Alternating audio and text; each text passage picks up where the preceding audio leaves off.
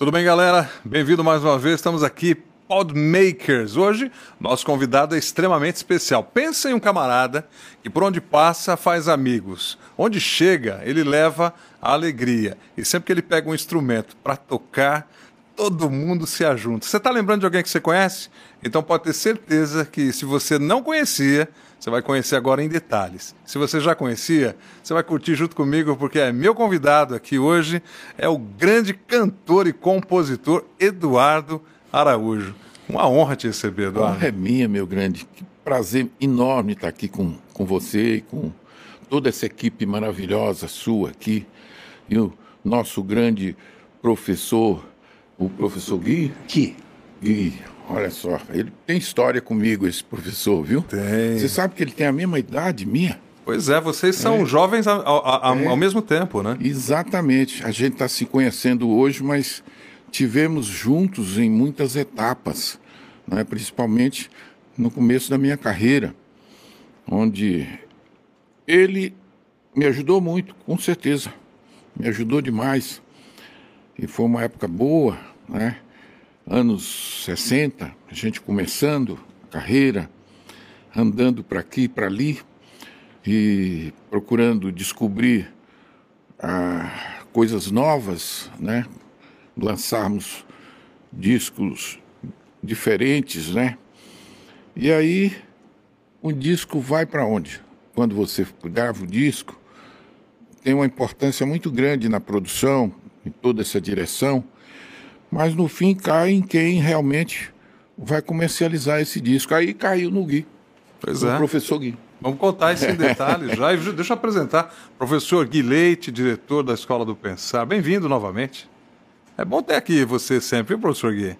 Aliás, esse ambiente aqui está tão bacana. Quero registrar também a presença em, bastidores da Tânia, esposa do Exato. Eduardo Araújo. E, e também do meu amigo Nonato professor Nato, Nonato grande, meu amigo demais. Esse camarada é de, é de Manaus Fora para o mundo, né? Fora de série, viu? Não é? é o, o, o, eu conheci já há bastante tempo e ele é, é, quase foi meu parente, porque ele foi durante muito tempo namorado de uma prima minha que trabalhou aqui também, segundo ele. A Thelma. A Thelma. E e aí dali nós nos conhecemos e fizemos uma amizade muito grande, porque é uma pessoa muito espiritualizada, ele é muito avançado, está na frente de muito tempo, né? não dá para. É uma pessoa espetacular. E o, o mais legal é que é, só não fica amigo do Nonato quem não quer. É ele Está sempre de braços abertos. Né? É verdade. Ele é, é muito bom. Cara, assim que, que ele preenche todo o espaço onde ele está, com a energia boa dele, com a espiritualidade dele, com o carinho dele com as pessoas. E eu estou aqui, foi ele que me convidou para vir, tá junto com você, junto com o nosso grande Guinha aqui, que a gente já, como eu já te falei, a gente tem uma, uma afinidade muito grande. E para mim isso está sendo muito bom. Estou muito feliz de estar aqui, viu? Você sabe, Renato, quando o, o Nonato falou para mim, ele falou, Rui, é, quem, sabe quem você vai entrevistar? Meu amigo Eduardo Araújo. Eu falei, o cantor, o compositor? É, meu amigo Eduardo Araújo. E você vai entrevistar ele. Eu falei, legal. E eu fiquei assim, eu falei, será que é o mesmo? Aí depois eu voltei e falei, Nonato, é o Eduardo? Ele, é, só tem um. Só... Então tá bom. que é bacana. Vamos, vamos, vamos contar a tua história, porque assim, muita gente conhece o o Eduardo Araújo, que participou da Jovem Guarda, mas você tinha uma história antes, né, para chegar na Jovem Guarda, aquele sucesso estrondoso, é, aquela coisa que envolveu as gerações e que até hoje está na memória. Não é uma coisa que ficou. A Jovem Guarda ela ainda é jovem no coração de todo mundo, não só dos que participaram, né, professor Gui? Agora, eu quero contar essa história aqui, porque o professor Gui, ele, é, ele, ele brinca de dizer, sabe, Eduardo, que ele hum. só não foi aeromoça. só não foi o resto, o resto ele foi. professor Gui, como é que foi essa história é, que envolve o nosso convidado de hoje, Eduardo Araújo? Pois é, eu cheguei do Nordeste, é, meio-dia, como eu estava te falando agora, e meu tio, que morava ali na rua é, Paulo Afonso, ele me deu almoço e logo me chamou e me entregou a loja que estava sem gerente. Ele disse: Olha, aqui, filho, você vai é, comprar, vender, essa loja é como se fosse sua. E eu entrei ali, eu sempre gostei de música, sou nordestino e sempre gostei muito de poesia e etc. E eu percebi ali, a, a o Roberto Carlos estava ali, poucos anos começando, né?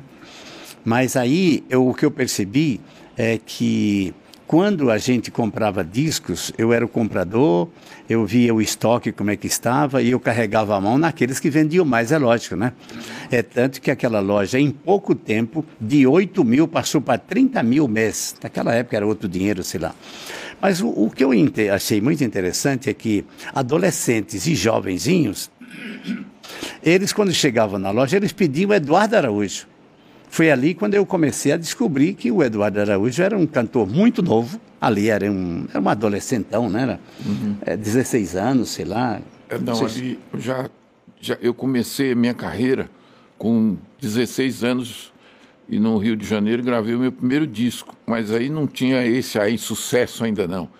Foi na época do rock and roll. Eu sou, na verdade, um pioneiro do rock and roll em Minas Gerais, né? E quando eu eu fui para o Rio de Janeiro, cantei lá no programa do Jair de Tamaturgo. É, essa história é interessante, eu vou contar, mas continua aí. Sim, mas o que eu me admirava é exatamente isso, que as pessoas, principalmente adolescentes e jovens, é, eles pulavam uma série de, de, de, pessoas e queriam Eduardo Araújo, por causa dessa do entusiasmo dele, a diferença que ele fazia e a característica dele era de muita alegria e é de eu acho que ele tem uma criança dentro dele que nunca nunca ficou fraca sempre ele é uma, uma grande criança outra coisa que eu percebi muito é que o Eduardo é, ele caminhou a cada instante. Hum, quando a música brasileira dava uma mudada, ele já estava ali na frente, mudando de. de, de... E para ele não houve insucesso porque ele não, não parou no tempo. Ele, a, a caminhada dele, que nós acompanhamos ali, é, ele está sempre é, como um pioneiro de algumas da, das coisas. Inclusive, as últimas gravações dele eu me admirei, porque ele foi muito à frente. Né? Ele foi até os Estados Unidos, lá ele trouxe uma mistura de brasilidade com a, o pessoal, com a, o aquela música de lá que é a música caipira country, de lá. Né? É o country, né? É. caipira que é a... E você foi sempre country. Sempre você é, foi. A, a, minha é, vamos dizer assim, a minha imagem como mesmo cantando rock and roll, já era um, um, um muito country. ligado nessa coisa da, do, do campo, porque meu, meus pais fazendeiros, né? Criadores de, de gado, de cavalo de raça. E eu fui criado nesse ambiente, né? É, então eu uso chapéu desde de criança, né? Um dia foi um fazendeiro lá na minha fazenda, que era muito amigo da, da minha família, seu, seu Tião Maia, que é muito conhecido no Brasil inteiro e lá fora também, porque ele é que levou, saiu daqui, foi para os Estados Unidos, lá ele é, foi, entrou nessa coisa de imóveis, tudo que ele colocava a mão virava ouro. E ele ajudou muito o pai do Trump a crescer lá e depois ajudou o Trump também. E ele terminou indo para a Austrália. E lá, convidado pelo governo australiano, ele, o Tião Maia conseguiu fazer da Austrália um grande país de, na agropecuária. E esse homem chegava lá na fazenda e usava um chapéu de Panamá, que era a coisa mais linda do mundo. E eu ficava louco com aquele chapéu dele. E um dia ele falou: Já você gosta de chapéu? Eu adoro chapéu. Numa dessas que ele viajou lá para o Texas, ele trouxe um chapéu para mim. Ele tirou com a fita né, para saber direitinho qual era o tamanho da minha cabeça. E ele trouxe o chapéu, eu coloquei esse chapéu, não tirei mais.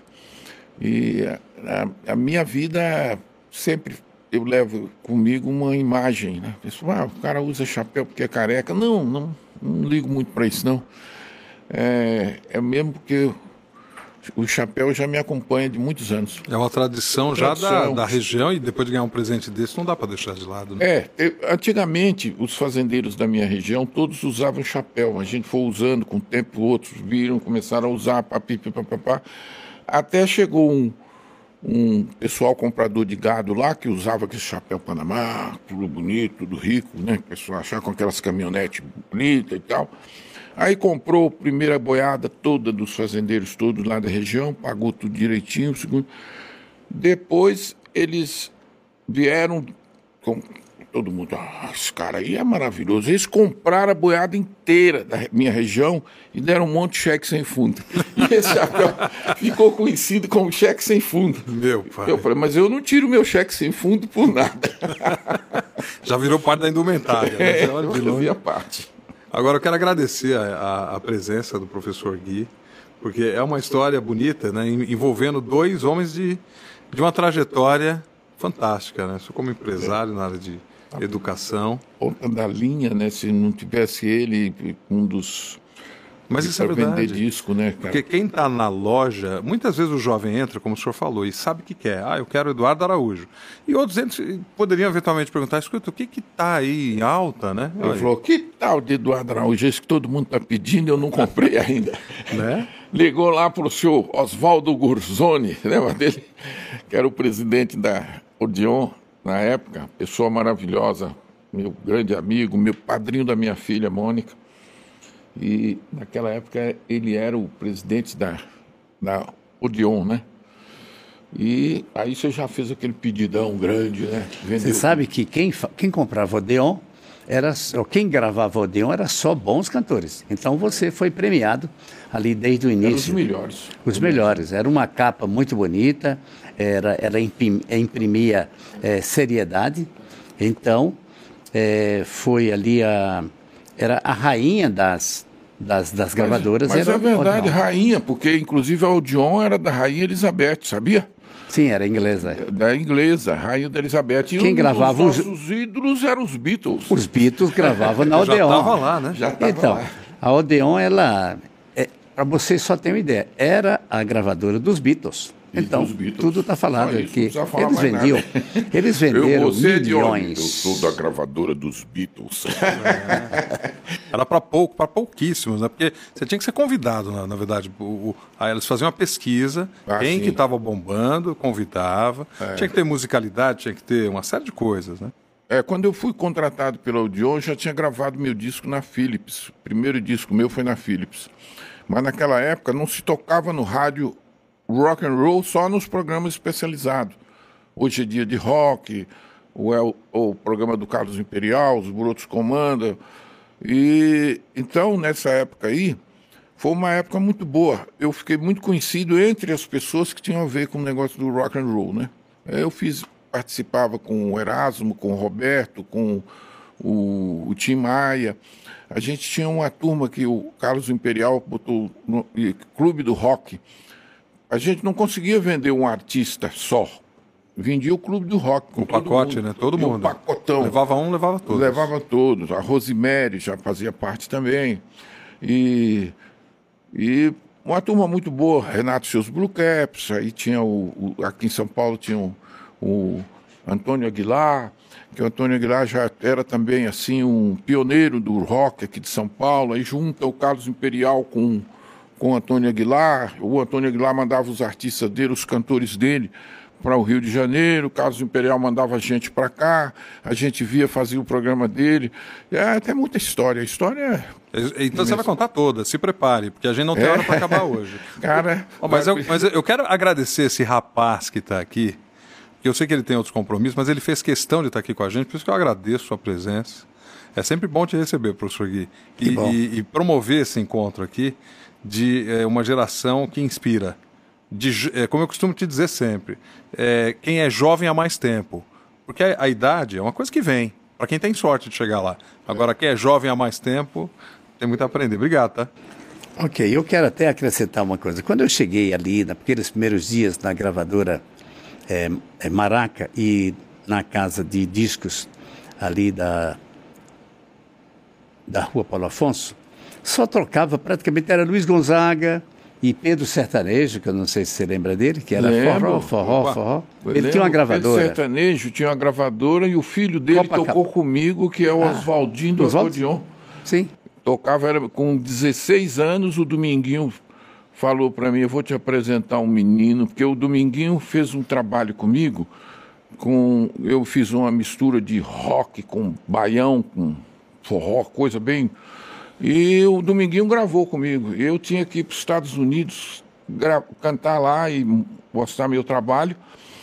E era a base esse disco que eu fiz, que hoje é um dos discos mais caros, um dos mais caros que existe aí na internet para vender, que é o, o Eu Sou Filho desse Chão. E aí o Dominguinho tocou um acordeão para mim, eu falei, Dominguinho, agora danou, você não pode viajar comigo, que você tem os seus shows aí, as cores, como é que faz? Eu vou te apresentar um menino, você vai ver, o menino toca mais do que eu. Era o Oswaldinho. E o Oswaldinho veio tocar comigo, ele tinha uns 15 anos. Então, você sabe que essa virada que houve de 8 mil para 30 mil foi exatamente quando a, a- aquela casa de discos que eu dirigia, ela passou a comprar os discos de vocês, né?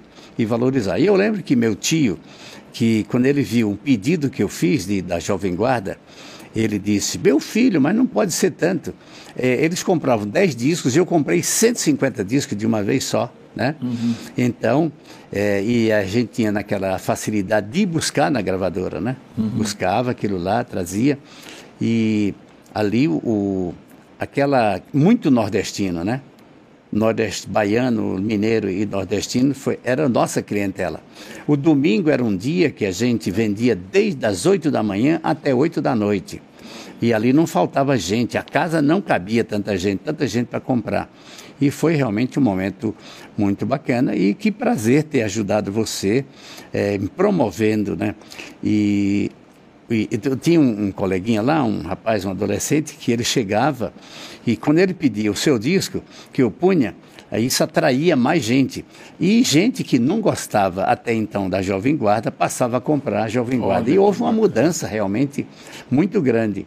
O Luiz Gonzaga não perdeu o lugar dele, é lógico.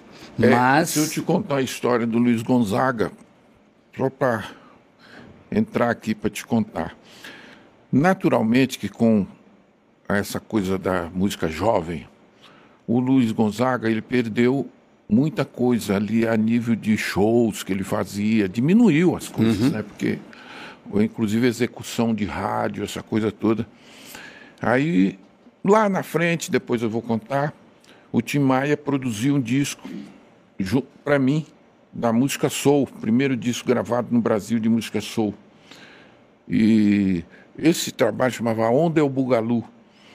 E aí, depois que eu lancei esse disco, começou essa onda de música soul, música soul, música soul. E eu, junto com o Tim Maia, eu sempre gostei muito de baião, dessa coisa toda. Eu mostrei pro Tim, falei, ô Tim, isso aqui não parece a música soul lá nos Estados Unidos? Mostrei o baião. Aí é que vem o Luiz Gonzaga. Eu comecei a gravar Luiz Gonzaga e, e o Luiz Gonzaga voltou a explodir de novo no nosso meio. Então eu cheguei a fazer aquele programa que é um dos programas mais antigos, junto com o Luiz Gonzaga, eu e a Silvinha. Tem até um registro disso na, no YouTube. É, eu cantando com Luiz Gonzaga, o Asa Branca. Não, Asa Branca não. Eu.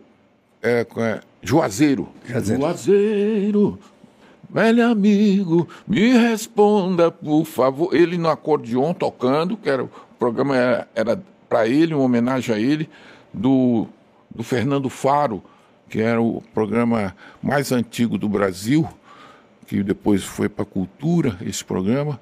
E, e como é que era o mesmo nome do programa? Ai, meu Deus, vou lembrar, vou lembrar. É, programa do Faro. É um programa onde ele levava só grandes ídolos e contava a história deles, né? E eu participei desse programa do Estúdio 1. Não, não. É um, vou lembrar. Daqui a pouco eu lembro. Minha cabeça não está muito boa hoje, mas vou lembrar com certeza. Então isso é só para ilustrar o momento que você falou aí do Luiz Gonzaga. E foi por isso que o Luiz Gonzaga, Luiz Gonzaga voltou com tudo. E ele falava, nesse programa aí, ele fala, ah, eu devo muito essa juventude, esse Eduardo Araújo, que me trouxe a minha música de volta e pá. Tem muito isso, né? Dessa releitura, né? Os jovens relendo e, é, e encontrando. Não sei, se, é, não sei se você lembra que o Tim Maia gravou Coronel Antônio Bento, Sebaião, no dia do casamento da sua filha Juliana. Ele não quis sanfoneiro, foi pro Rio de Janeiro e contratou Bené Nunes pra tocar. Oi, lelê, oi, lalá, no outro dia manecó, bota o povo pra dançar. que legal. É que assim, o nosso, o nosso querido amigo professor Gui tem outro compromisso. Tem? Ele, ah, então ele, ele precisa, precisamos liberá-lo. Que pena, cara, É uma pena, pena. mas... Mas é... eu queria que ele cantasse um pouco antes disso Vamos aí. cantar uma... Uma primeira aí, só para uma, uma palhinha, Eduardo. O que, que você separou para gente? Que viola não, bonita. Não, não preparei nada, eu faço tudo improviso. Bom, vamos fazer o que ele vamos. mais vendeu? Bora lá.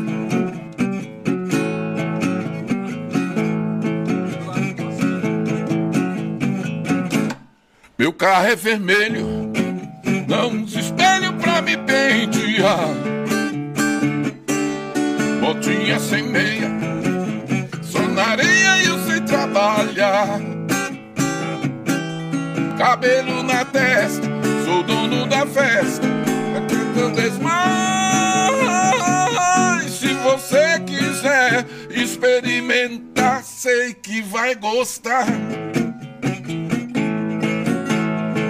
Quando eu apareço com memória geral, ele é bom, é bom demais. Tem muitas garotas, para mim é normal. Eu sou bom entre os dez mais. É bom, é bom, é bom.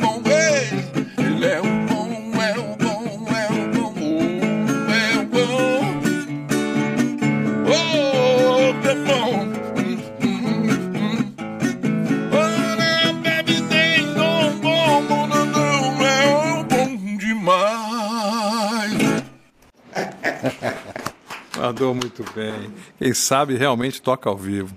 Maravilha. É, Vendeu muito disco do Elbon. Esse ele é, bom, é o bom, né? Ele era o bom, é o bom. E sabe o que é mais engraçado? Tem gente que não sabe que ele é autor dessa música. O pessoal que viu, talvez, depois de muitos anos as regravações, se não vai olhar lá, autor. É, não, e o pessoal confunde muito. Às vezes o Vem Quente, que eu estou supervendo, que é de minha autoria também, o, o pessoal pensa que é do Roberto. É do Roberto. É. Eles, eles gravaram, pensava, eles cantaram, Todo mundo né? pensava que era do é, Roberto. É, do Roberto. E não é. Tem uma, algumas músicas minhas né, que se tornaram. Mas a música que mais vendeu não foi essa. Apesar de ser bem, sucesso incrível, vendeu demais. Eu tive uma música minha na parada de sucesso. Ele foi da parada de sucesso. Eu tenho que chegar mais? Hum. Aí tá bom? Então, na essa parada de sucesso, a música que mais vendeu, eu acho que uma das mais vendidas na época, ela ficou um ano na parada de sucesso em primeiro lugar. Uma versão que eu fiz uma, um, para um clássico da música popular brasileira, que é o Ave Maria no Morro. Foi um sucesso assim incrível. Vendeu mais de, de não sei quantos milhões de cópias. Não só aqui, como no, toda a América Latina, em tudo quanto é lugar, outros cantores, inclusive, é, como o Zúcaro, né, italiano, como gravou também, ou o, o, como é que é o nome daquele cantor? Hã? Ah, não, mas eu estou falando dos internacionais. Era o, tem o Zúcaro, os Scorpions, aquela banda, Scorpions, Scorpions e gravou também o Pavarotti, parece que gravou. Luciano Pavarotti? É, e gravou tenores. o outro, aquele outro. Também eu vi com ele, ficou maravilhoso. Vamos cantar um pedacinho dessa? Ave Maria no Morro? Ave Maria no, no Morro, só para o pessoal estar tá nos acompanhando. Ela é um pedacinho assim, só um pedacinho.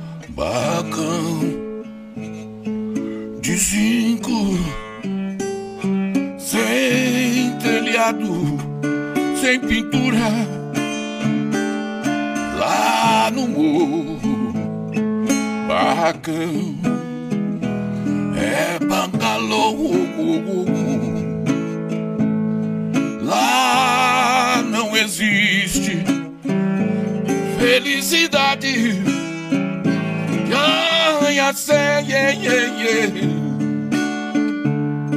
Pois quem mora lá no morro já vi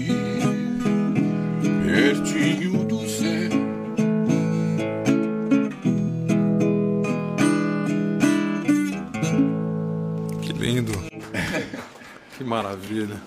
Então você me dá uma licença? Então dá Olha, professor Gui, que pena que o senhor tem que ir, mas que bom que o senhor veio. É que, mas eu quero dizer ao Eduardo que venha muitas mais vezes aqui. Você sempre será bem recebido, traga a sua excelentíssima ali, a Tânia. Foi muito prazer. Eu estou aqui realmente agradecido a Deus pela sua visita e eu nunca pensava que ia é, encontrar com você outra vez e tal, assim como eu tive o prazer de encontrar com o Dominguinhos e Luiz Gonzaga frequentava lá a nossa a casa de meu tio. Foi muito interessante é, é, aquela época, uma época que transformou o Brasil. O Brasil era feliz naquela época. As coisas eram bem, bem melhores. As muito. coisas seguiam um curso natural. Todo mundo ganhava dinheiro, tinha emprego, é. não tinha essa essa preocupação, essas guerras Eles de hoje. Eles chamam né? essa essa fase aí de ditadura. Nós nunca tivemos não ditadura foi. aqui. Ditadura não, não. teve em outros países aí que botaram no paredão e mataram todo mundo. Naquela época, não. Nós tínhamos um pessoal na nossa direção lá em cima que a gente tem que agradecer, porque o Brasil cresceu, cresceu. Era um paizinho. Virou um dos maiores países do mundo, Sim. com a oitava é, economia do mundo, né? Nosso país. E a gente só tem a agradecer. Eu quero até dizer para você uma coisa que você não sabe. Eu sou militar.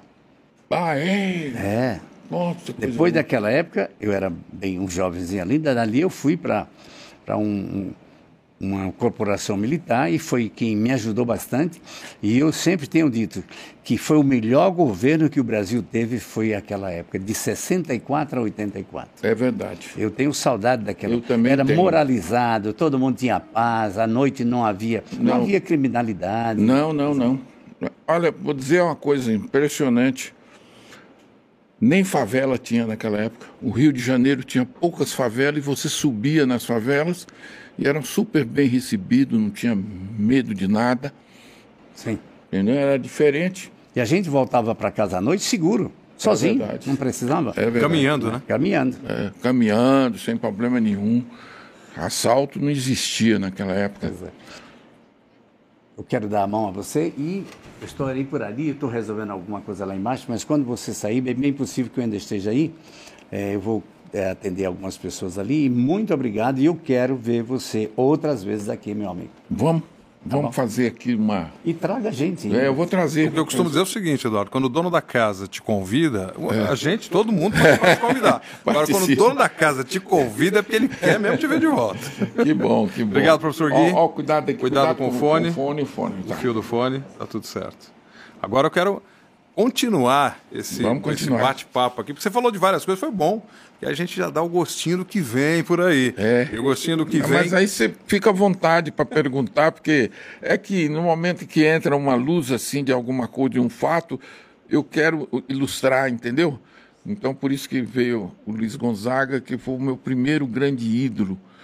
Eu tinha cinco anos de idade. Aos cinco anos, ainda lá, é, na lá cidade em Joaíma, em Joaíma, Joaíma, E eu não conhecia ele fisicamente. Ouviu a música? Não tinha imagem naquela época, né? É verdade, então, meu pai rádio. tinha um alto-falante que para acordar a peãozada de manhã, ele botava na Rádio Nacional e era o primeiro programa era do Luiz Gonzaga e Pedro Raimundo. Porque naquela época a sanfona era impressionante como as pessoas curtiam a sanfona. E o Pedro Raimundo era um homem que, que fazia uma sanfona maravilhosa. E o Luiz Gonzaga, com as suas músicas, com o seu baião, né? ele é, ele inventou uma, uma forma de, de fazer música, quer dizer, naturalmente ele se inspirou numa coisa muito tradicional lá do Nordeste, que é o Baião, que ele deu o nome de Baião, foi ele que deu. E essa música tomou conta, tomou conta do mundo, né? E com cinco anos de idade eu ouvia aquela música e ficava alucinado com aquilo. Todo dia eu acordava com Luiz Gonzaga. Ele era o meu grande ídolo. E quando eu cheguei no Rio de Janeiro, que eu já era cantor e tudo, já fui para lá para sustentar a minha vida de cantor. Olha, eu tô ouvindo uma voz e uma música cantando. Juazeiro, meu amigo. Eu falei, isso deve ser disco. Não era. Era o Luiz Gonzaga ao vivo. Ao vivo, no momento que você chegou no Rio de Janeiro. É, ele com aquele chapelão na cabeça e cantando, chapéu de couro, todo cheio de estrela. Ele cantando com um acordeon, já era uma acordeonzona bonita. E aí eu eu saí entrando no meio do público, fui lá na, no gargarejo. lá na frente. É.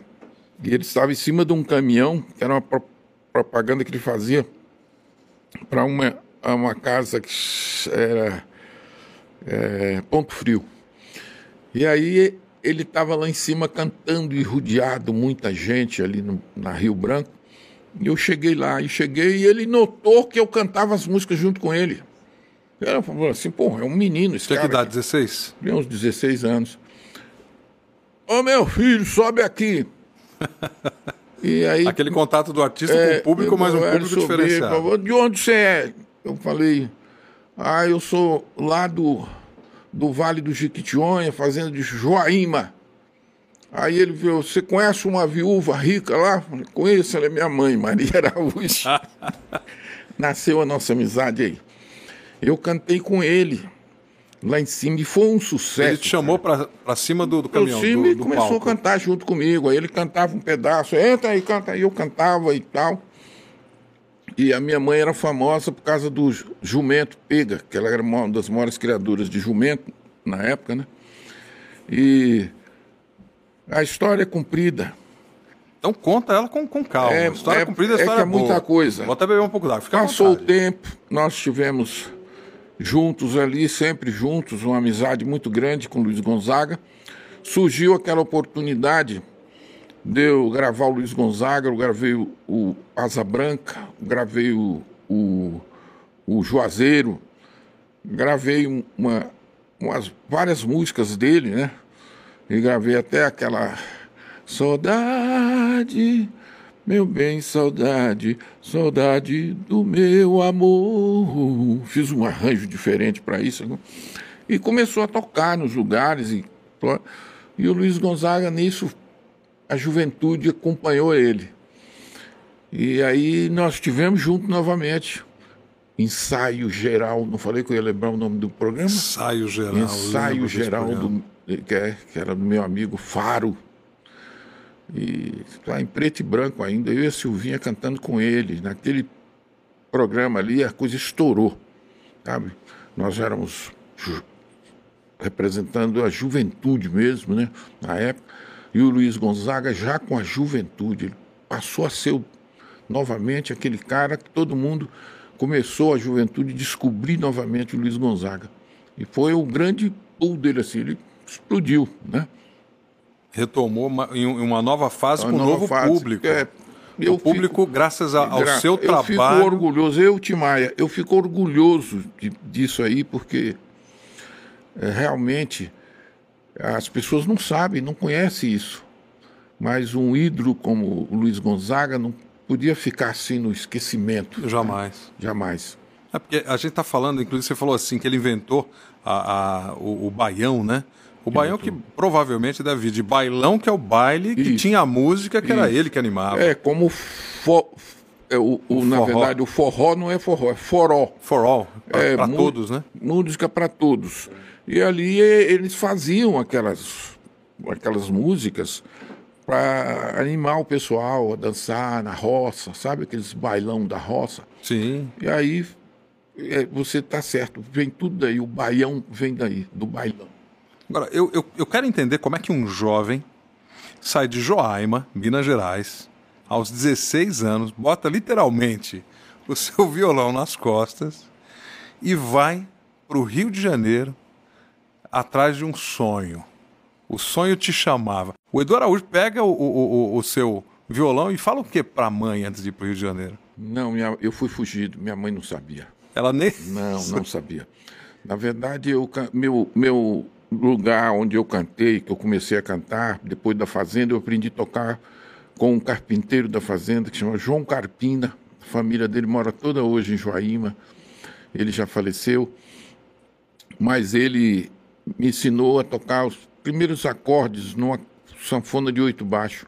E eu levava aquele trem, tá doido trem, comprei por 10, não dou por 100, tá doido trem, moça bonita que veio de Belém, tá doido trem, capeta velho, não dou ninguém, tá doido que legal. E, e Ele aí, te ensinou lá, você tinha o quê, uns 10 anos? Não, né? tinha 5 anos, 6 anos, por aí, é. E eu comecei a tocar aquela sanfonia. A sanfonia é, era maior que você, aos 5 é, anos? Não, era uma sanfonia mesmo, era pequenininha, pequenininha de oito baixo. Aqui o Luiz aquela... Gonzaga começou ah, a tocar no aquela, começo tá, também. entendi. É, depois é que ele passou para aquela acordeão grande, uhum. que, ele faz, que ele canta aquela música que, que o pai dele, Luiz, respeita Januário. Luiz, que é o pai dele, falando com ele que ele chegou com aquela acordeãozona, ele conta a história, né?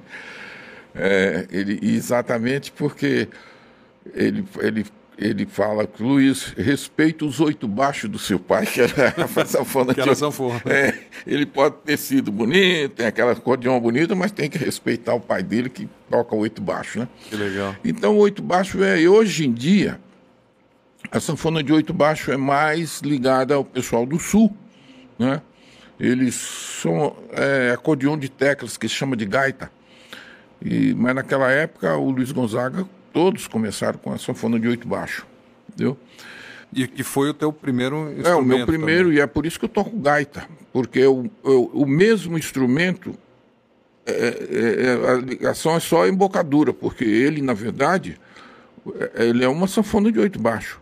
Quando você sopra, é uma, um, uma, uma, vamos dizer assim, uma, uma, de notas, e quando você aspira, é outra nota. E o, a sanfona de oito baixos é a mesma coisa. Não é como um acordeão que você toca indo e voltando, tem uns sons, né? Se você voltar e não apertar no lugar certo, não dá nada certo. Isso que você falou é importante, porque a gaita, que é um instrumento de sopro, né? assim de como sopro, de ar, né? É. É, ele tem. As pessoas tocam expirando e inspirando. Inspirando. E, a, e, e essa inspiração são de duas, duas eh, tonalidades, né? Ou, ou seja, há notas que você faz expirando, soltando soprando ar. ar. Quando você chupa, é outra nota. É outra nota. E é geralmente os grandes gaitistas de blues, é quando chupa que, ele, que eles colocam o som do blues, né? E é um instrumento maravilhoso, cara. Não... E é difícil tocar. Eu achei. A difícil, gente vê a difícil. gaita falar, tranquilo, é. vou soprar esse negócio. Vai, vai aprender. Exemplo, não é, é uma não. coisinha desse Olha tamanho, só. né? Eu preciso de uns dois holds só para levar essa gaita. Então é muito simples, ó, para você ver. Vamos lá. Ó, quando eu, eu vou soprar, ele tem um som. Eu posso cantar, tocar até aqui para você ver.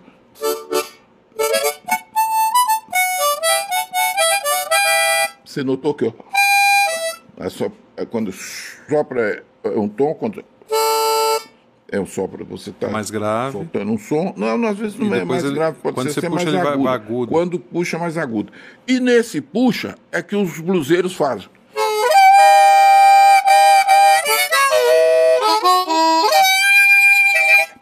Joga no agudo com vibrato. E aí o. é, é um instrumento que ele, ninguém toca igual. Todos os. Cada um tem uma embocadura. Tem o seu estilo, a embocadura. Uma embocadura para poder tocar. Então, esse instrumento ele é igualzinho a sanfona. O único problema é a embocadura. Que a embocadura dá para você fazer um. criar uns sons diferentes, né? E no, no oito baixo é a mesma coisa, só que os sons não são é, tão é, não dá para você criar esse som pessoal, entendeu? Mas dá para você fazer uma técnica bonita. Tem cara que toca até bossa nova com sanfona com, de oito baixos. Com a sanfona de oito é, baixos. Consegue fazer. E além da sanfona de oito baixos, viola, violão. Nessa fase, entre os 5 e os Isso. 16 anos que você foi para o Rio, começou a É, porque daí eu fui o colégio foi quando chegou o rock and roll. Ele chegou arrebentando. Ele chegou, ninguém esperava, de repente a juventude começou a amar o rock. E aí veio aquele filme, é, O Balanço das Horas, que era o Rocker on the Clock. Eu assisti aquele filme uns dez vezes, porque era demais. Eu me emocionava, a, a plateia inteira do cinema era uma vibração, todo mundo cantando, todo mundo dançando, era uma loucura aquilo. E aí eu entrei de cabeça, eu falei, agora não, com sanfona de oito baixo não dá para tocar isso aí, eu tenho que arrumar um violão. Aí passei a tocar violão. Na época não tinha grandes professores assim que pudessem me dar aula, só tinha professor de clássico e eu queria um, uma coisa mais popular. Então tinha um cara lá que tocava no regional, que era o Bento, seu Bento, e aí eu passei a tomar aula com o seu Bento, aí dó maior, tudo, mas era aquela história, ele não sabia fazer. Eu que adaptei as coisas no, na, do violão do rock and roll, essa batida, essa coisa toda. Eu, de, de, ouvido, né? De ouvido, Ouvi, não dava porque não, o acorde. Não é, não é igual é hoje você pega um cara com novinho e toca guitarra para danar, mas ele tem a, a internet ali para aprender. Sim.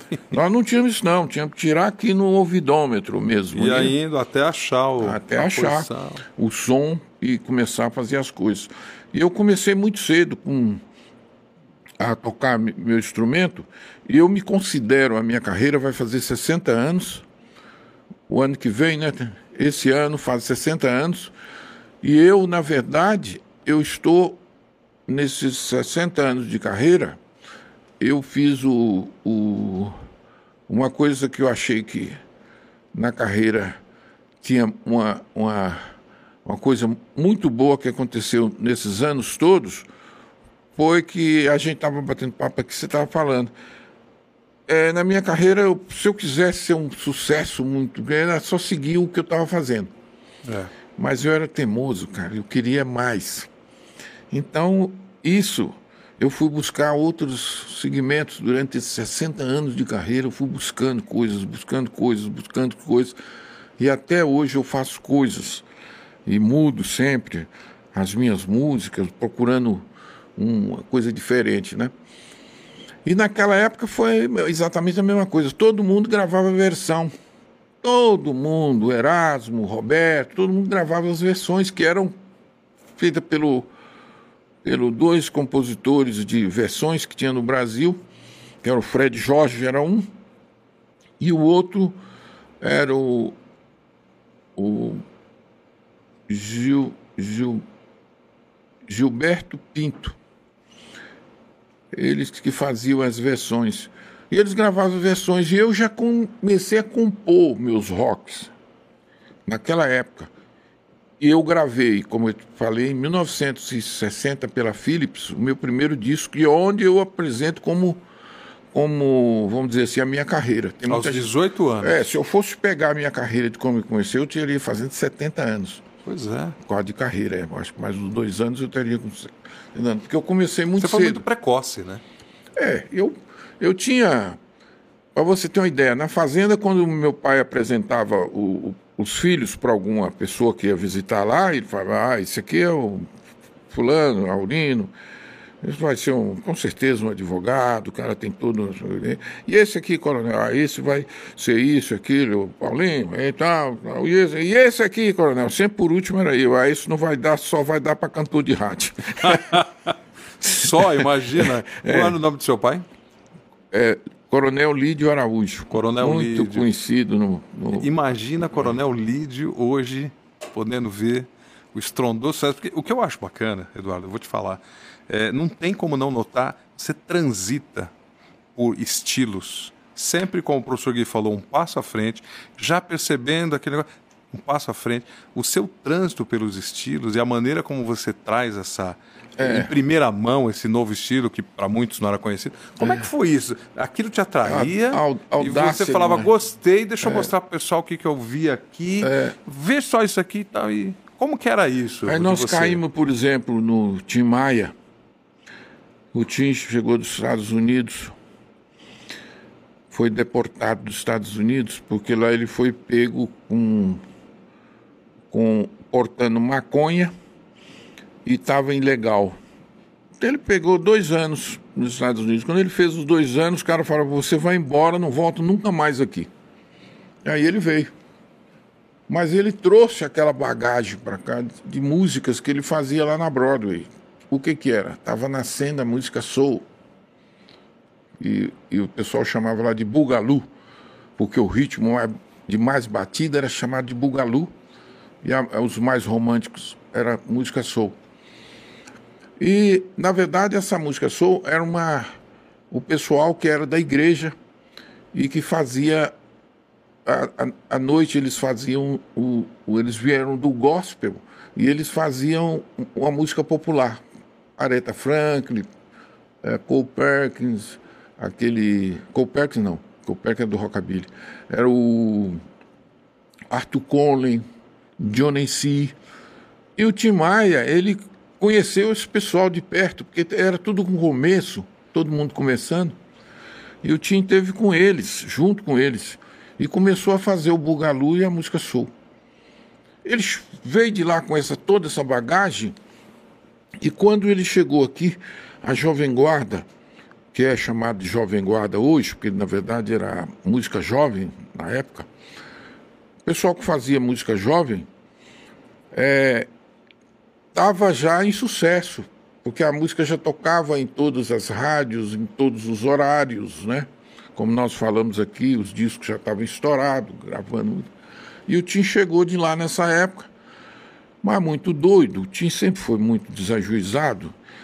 Ele passou numa, numa rua lá perto da casa dele, eu acho que ele precisava comprar um baseado, como ele chama. e ele, ele, ele, contando essa é, história é, engraçada. É, aí ele, ele viu uma cadeira bonita. Ele falou: Ah, eu vou pegar essa cadeira e vou levar para vender. Ele Pegou a cadeira, na hora que ele está saindo, a polícia chegou e prendeu ele. Aí foi ver um cara deportado. Uma coisa, ele pegou mais dois anos. Na verdade, ele pegou três. Enquanto nós estávamos aqui fazendo esse show, a coisa crescer, o movimento crescer, ele está na cadeia. Pouca gente sabe disso. Aí, quando liberaram ele, quando ele veio para o Brasil, ele fez na CBS um disquinho que chama Meu País, que é, já era nesse estilo, é um soul.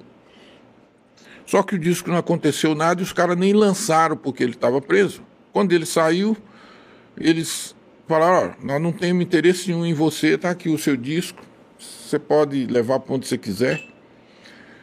E ele foi procurar quem? Os amigos dele. Quem eram os amigos dele? Erasmo, né, o, o Roberto, o sinal Tim ensinou eles a tocar violão, ensinou eles a abrir vocal, porque ninguém sabia abrir vocal, fazer segunda, terceira voz. E ele, Pegar a terça. É, e na época ele, eles faziam, eles eram todos da Tijuca, e o Tim não é, o Roberto não era da Tijuca, mas ia lá para Tijuca. E aí eles fizeram um quarteto vocal. Eu não me lembro bem como é que eram os iguais, alguma coisa assim. E nesse quarteto vocal, o Tim era a principal voz e os outros faziam o back, back vocal. Back vocal. E aí, na verdade, eles eram amigos porque se conheceram nessa época. E o Tim foi para os Estados Unidos. Quando ele foi para os Estados Unidos, eu cheguei no, no clube do rock do Carlos Imperial. E eu vim para substituir o Tim Maia. E o Tim foi. E quando ele voltou, ele procurou o Erasmo com aquele disquinho na mão e, e foi junto os dois, o Roberto. O Roberto já está com um carrão, aqueles, aquele impala mais bonito do mundo. E o Erasmo. Já estava empacado no tá, sucesso. Ô, oh, Tim, tudo bem, tudo bem, tá, tá. Ó, oh, Roberto, tô com o meu disco aqui, preciso ir no seu programa. O programa dele era aqui em São Paulo, né? Eles encontraram no Rio. E eu, Roberto, já meio assim, né?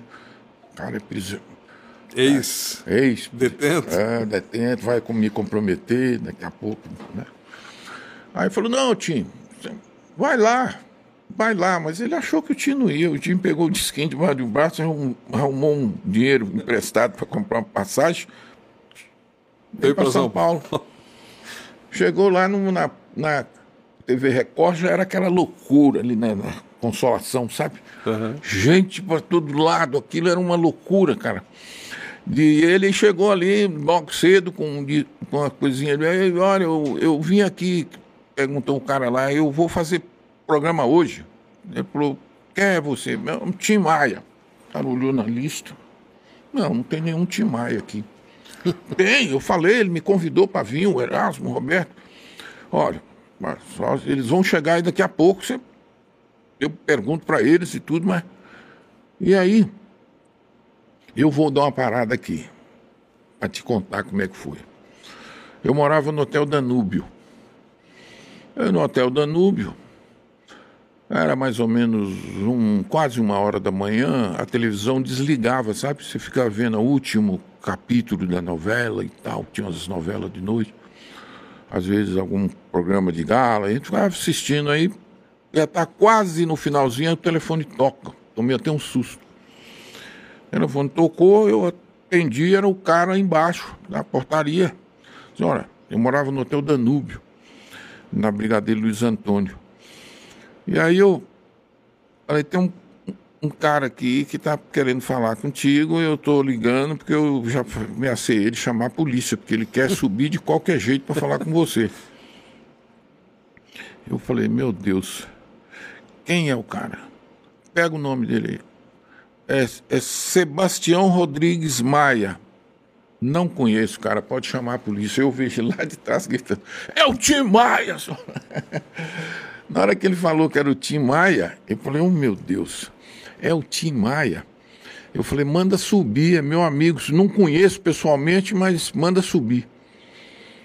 Subiu o Tim Maia, abri a porta para ele, ele entrou, sabe, o cara bufando de raiva, vermelho é, xingando tudo. Né? Eu falei, calma, Tim, calma, calma aí, calma, o que, que aconteceu? Aí eu vou continuar a história agora, vou pular lá para Record, ele contando a história para mim. Então ele chegou lá, não conseguiu falar com os caras, aí veio o Roberto. Bicho. Com um carrão, assim, todo bonito. Ele, Roberto, Roberto, vamos te Ele entrou na garagem, nem pelota deu para ele. Aí veio o Erasmo. O Erasmo chegou junto com Jorge Babalina. Sabe quem é o Jorge Babalina? Não. O Benjó. O Benjó, Jorge, Jorge, Jorge Benjó, Benjó, que ele chamava Jorge Ben. Na, era, na época era Jorge Ben. Jorge Ben, né? Da e aí, 80 que ele mudou. Ele, os, os, dois chegaram junto e o, o, o, quase na frente do carro. É o Timaya, entrou lá para dentro. Aí o Tim ficou lá fora esperando ver se homem, avisa eles lá que eu estou aqui, avisa. Isso é o time contando. Aí o, saiu todo mundo, ele saiu de novo, fãs atrás, aquela confusão. E aí o que, que eu vou fazer, cara? Eu peguei e, e fui lá e falei, pô, me dá pelo menos o endereço do, do Erasmo, eu vou lá na casa dele. Aí o cara ficou com tanta pena dele foi lá, pegou o endereço do Erasmo no Brooklyn e falou com ele: Olha, você vai é, aqui, onde é esse Brooklyn? Foi você desce essa avenida aqui e vai até a. Você vai até o, o Brooklyn por essa avenida. Era a mesma avenida, porque a Consolação vira Rebouças. Rebouças. Depois ali ele ia ter que pegar umas quebradas ali. Provavelmente a Faria Lima, alguma coisa assim, ou a Avenida Isso, Brasil. Brasil, alguma coisa, ele ia no Brooklyn. Bom, a hora que estava já era meio tarde e ele estava sem dinheiro, acabou o dinheiro dele inteiro. Ele foi andando até o Brooklyn. Rapaz, ali da Consolação para o Brooklyn, é, a pé, a pé uma é hora. Grande. Ele demorou mais. uma hora para chegar, mais é, ou menos. Aí. E aí chegou lá no Brooklyn. Na casa na do Erasmo. Casa do Erasmo e bateu na porta. E o Erasmo, a casa era nova, não tinha cortina na frente. Aí ele contava, eu, meu culpado, eu vi ele subindo, ele e o Babalina. Eu falei, mas como é que você viu, cara? Não, não eles subiram a escada, esconderam quando viram que era eu. Eu falei, não escondeu, não, tio. O Erasmo não ia fazer isso com você. Não fez sim, ele escondeu. Eu falei, como é que você sabe que era ele? Porque o Babalina estava com a, com a calça é, na, na frente de uma cor e atrás de outra. E era verdade. Aí eu falei, é verdade, porque essas calças foram lançadas. Eu usava elas também. Na frente era uma. Ah, tá bom. E aí quem veio atender o Silvio? A dona Diva, que é a mãe do Horácio. Oh, eles foram fazer um show. Eu não sei, tinha horas que ele vai voltar e tal. E bom, ele conhecia muito a dona. Eu, porque o Erasmo Carlos ajudava ele a entregar as marmitas. Lá quando eles. O, o pai da. A mãe do. A mãe do tio fazia comida para Fazia fora. comida para fora. E o Erasmo ia vender, com ele entregar as marmitas. Aí eles chegavam, tinham um futebol, eles jogavam futebol, depois iam entregar marmita fria para os caras. e sempre faltando um bife, alguma. Sei lá o que aconteceu com esse bife caminho, esses dois meninos com fome. É. Aí, cara, o, eu contou a história para mim, eu, eu falei, não, Tim, calma, calma, calma. Vamos, conta o que mais foi. Aí eu botei a mão no bolso e vi que o Carlos Imperial, no cartão dele, botou nas costas, ó, que se tiver algum problema lá, você procura o Eduardo Araújo lá. Aí ele chegou lá no. E a dona Diva ficou esperando. Eu vou esperar aqui, dona Diva, até de madrugada. Tinha, não adianta, eles não chegam, o show vai ser muito longe e tal. Aí ele meteu a mão no bolso, viu o, o, o meu endereço, saiu do Brooklyn, veio ali, ó, daquela Santo Amaro, pegou ali a Avenida Brigadeiro Luiz Antônio, subiu e na descida, porque era para baixo, né, o Danúbio. Uhum. Você imagina o que esse Tim andou. Eles, por isso que ele mais chegou. Mais uma hora. Uma hora. Aí o Tim chegou lá tal, e quase que eu não o recebo. ele ia parar Tarde de novo na cadeia, que ele queria brigar com os caras lá. Aí o Tim subiu e me contou toda essa história ele falava para mim: Eu vou matar o Erasmo e vou matar o Roberto. Falei, Martinho, o que, que você vai ganhar com isso? Vou ganhar, vou voltar para cadeia. Lá eu sou mais bem tratado do que aqui fora. Não, Tino, não precisa disso não. O que, que você quer ver e fazer? Eu vim cantar no programa Jovem Guarda, que eles falaram para mim vir. Eu falei, mas, cara, você caiu no lugar certo. Você tem lugar para ficar aqui em São Paulo? Não. Então vai ficar comigo, para morar aqui no Hotel Danúbio. Meu apartamento era um apartamento presidencial daqueles que tem. É, que é um apartamento. É um apartamento estar, mesmo. Não, é com, com tudo. tudo. Né? Então, você vai.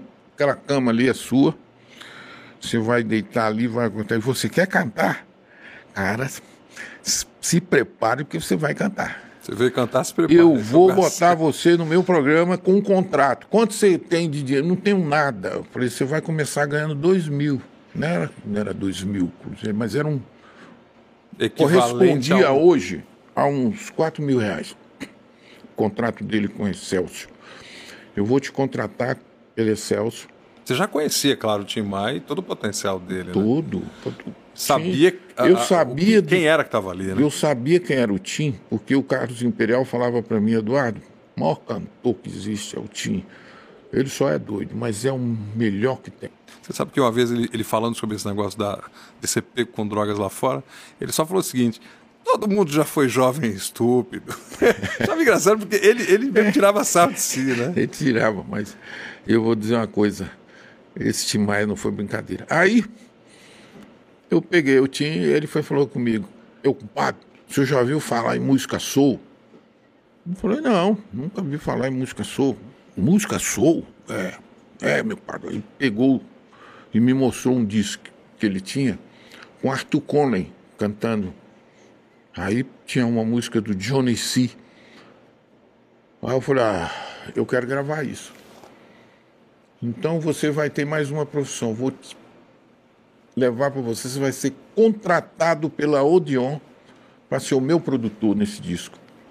Ou seja, tudo tinha que dar tudo que deu certo, certo errado para ele, colocar no, pra colocar ele no caminho. Certo para mim. Eu tinha e deu uma, certo para ele também, né? O maior orgulho de ter aquele cara ao meu lado. Aí eu falei só com ele uma coisa, Tim. Tinha que dar errado para dar certo. É, exatamente. E eu falei, Tim, é uma coisa. Nós estamos aqui, os dois, eu e você. Se você fumar maconha aqui dentro do hotel e eu for preso junto com você, nós vamos ficar morfando lá, porque o Erasmo e o Roberto. Não Você não, já viu que não vai lá? Estamos sozinhos. oh, meu Deus. O Roberto pode até ficar bravo comigo, eu tenho que contar, Roberto. Eu não aguento. Usa como uma brincadeira, grandão. Usa como uma brincadeira, Roberto. Viu você? Pessoa maravilhosa, mas o que, que você ia fazer, né? Você com sucesso, com aquela coisa toda, você ia se juntar ao Timaya de novo. Então, mas eu, como era mais irresponsável, e você falava comigo o dia que eu falou, você tá com um Tim Maia aí, você lembra? Você é louco, cara, você vai preso junto com ele. E não era moleza, não. Não, né? não era moleza. Mas aí ele prometeu para mim. E nunca mais ele fumou maconha. Tanto é que ele saiu de lá e entrou numa religião que era um cara super assim. E aí nós fomos para o John e para convencer lá o cara, ninguém queria trocar porque estava vendendo muito, meus discos vendia demais. E eles, para fazer uma música totalmente diferente, na hora que eu mostrei lá, um olhava para o outro assim, sabe? Será que esse negócio vai dar Tem certo? um diretor de vendas falou, pô, esse trem não dá certo aqui, pô. Aí o presidente da companhia falou assim, olha, nós devemos muito ao Eduardo Araújo, que ele entrou aqui e realmente só trouxe alegria. Então vamos dar esses, esse prazer para ele. Aí ele falou para mim, só o seguinte, se não der certo, você vai fazer as pazes com o Carlos Imperial e ele vai produzir você. Tinha uma condição. Com a aí, condição. olha isso. Eu vou dizer para você, essa entrevista está ficando muito boa porque eu estou contando tudo. Eu era inimigo, é, eu fiquei inimigo do Carlos Imperial porque a música o bom é de minha autoria e dele. Aham. E quando saiu no disco só saiu o nome dele. E ele ficava sempre eu cobrando isso dele. Ele falou: "Não, a próxima tiragem vai sair com o seu nome". E não saía. E foi um trabalho em É, dupla. porque ele é- foi numa editora. Foi a primeira música que fizemos juntos. E era uma editora de um amigo dele, chamado é, Fernando César. E ele colocou. O Caso Imperial tinha dessas coisas. Ele era um cara maravilhoso, mas ele tinha dessas coisas, sabe? Se ele pudesse pegar uma música que é de outro e passar para ele. Você até ver como é o Caso Imperial. Eu fiz Meu Limão e Limoeiro. Não é o, o Wilson Simonal que gravou e fez sucesso. O primeiro que fez aquele arranjo com aquele balanço fui eu que fiz. E o Simonal, na ocasião que a gente estava com problemas, até ficou, ficamos eu e o Carlos Imperial na fazenda, é um processo de corrupção que nós não sabemos nem quem é que nós corrompemos, que não era uma perseguição do pessoal contra a música jovem, que já estava tomando conta, tomando conta, tomando conta. Aqueles tradicionalistas inventaram um jeito, é, inventaram um jeito de proibir mesmo a gente tocar no rádio. No Rio de Janeiro nós ficamos sem tocar. Por isso que o sucesso veio em São Paulo, porque em São Paulo era diferente. O pessoal começou a tocar, tocar, tocar, e a Jovem Guarda aconteceu aqui por causa disso. Porque no Rio de Janeiro nós não podíamos tocar. E aí, nesse meio tempo que a gente está lá na, na fazenda, eh, eu com o Carlos Imperial, nós compomos muita música juntos, fizemos várias músicas, várias músicas. E ele sempre falando para mim, não, nós vamos uma hora que eu fizer uma música só eu, eu vou passar essa música para mim e você. Eu falei, não quero, Imperial, não é isso que eu quero. O bom eu fiz. Eu quero que você troca e bota meu nome lá. Se quiser até ficar com os direitos autorais só para você, você pode até ficar. Mas o meu nome tem que estar nessa música. E vamos E- combinar que a é, música, ela existe é. há- há 60 anos e Isso. você toca, não tem como não gostar dela. não gostar. Então, o que, que aconteceu? Ele terminou a gente né, cortando as relações. Mas ele sempre foi meu produtor nessa época, né? E aí o meu diretor na época, que era o, o senhor Oswaldo Guzoni, era o presidente da Odeon, falou, se você não der certo, você vai ter que gravar com o Carlos Imperial. Você me promete isso? Eu falei, prometo. E aí fizemos A Onda é o Bugalu, com Tim Maia. E pela música, pelo esse disco, A Onda é o Bugalu, o Tim Maia gravou na Philips. E eu até tinha conseguido o contrato para ele na Odeon, mas ele muito doido, na hora de receber o dinheiro lá, ele brigou com o caixa, queria bater em todo mundo, e aí o cara pegou e rasgou o contrato dele. Tá brincando? É, aí eu volto, Tim. Como assim, Tim? Mesmo assim eu não desisti do Tim, porque eu tinha certeza que o Tim ia ser um, um grande cantor, um grande ídolo. Né? Eu era fã do Tim Maia, para você ter uma ideia. Como eu era fã do Luiz Gonzaga, eu era fã do Tim Maia. Aquela percepção. É, percepção. Eu Falei, Tim, toma juízo na sua cabeça, cara. Você vai brigar com o cara que deu o contrato para você lá e tal. Depois eu o levei para Philips através do Berembem, Manuel Berembem, está morando hoje lá na Israel. E o Mané Berembem tava, entrou como diretor da Philips aqui. Eu falei: você precisa conhecer um cara que chama Tim Maia. Que é, ele, não conheço, já vi falar que o cara canta aí. É esse aí mesmo. E ele gravou o disco lá pela Philips. O Tim também gravou pela Philips. É, o Manel Berembem sendo o, o produtor dele. Aí ele queria botar uma queixada numa música lá, sabe aquelas queixadas que tinha. E o Manel Berembem não sabia como arrumar aquela queixada. Procurou na praça, não achou. Encontrou o, é, aquele é, que foi lá para fora, agora me passou o nome dele, um cantor, um cantor, não, um baterista, que tinha essa queixada, mas o cara não quis. Que era aquela que, mesma queixada que ele, esse cara tocou no, no, na música do, do, do, do que o Jair Rodrigues gravou. É, para o seu coração, por as coisas que eu vou Revoada? contar. Não. Eu venho, na hora que ela passa o ritmo forte, tem essa queixada. Tá, tá, tá. Aquilo ali era queixada. Era uma queixada de burro, onde os, os vamos dizer assim, os, os, é, Os dentes. os dentes, eles ficavam folgados, aí você batia nele e fazia. Entendeu? Aí o Tim ficou bravo, brigou com, com, com o, o Manel Berembem. Manel Berembem, para não perder o contrato dele, falou: não, vou deixar esse cara aí, eu não vou ser produtor dele, não. Mas ele precisa de alguém aqui para assistir ele. Aí trouxe um cara que era muito amigo dele e lançou no, esse cara. Esse cara nunca tinha ido ao estúdio, nunca tinha feito nada, mas gostava de música. Sabe quem é esse cara? Quem era? É um cara muito conhecido, meu amigo demais.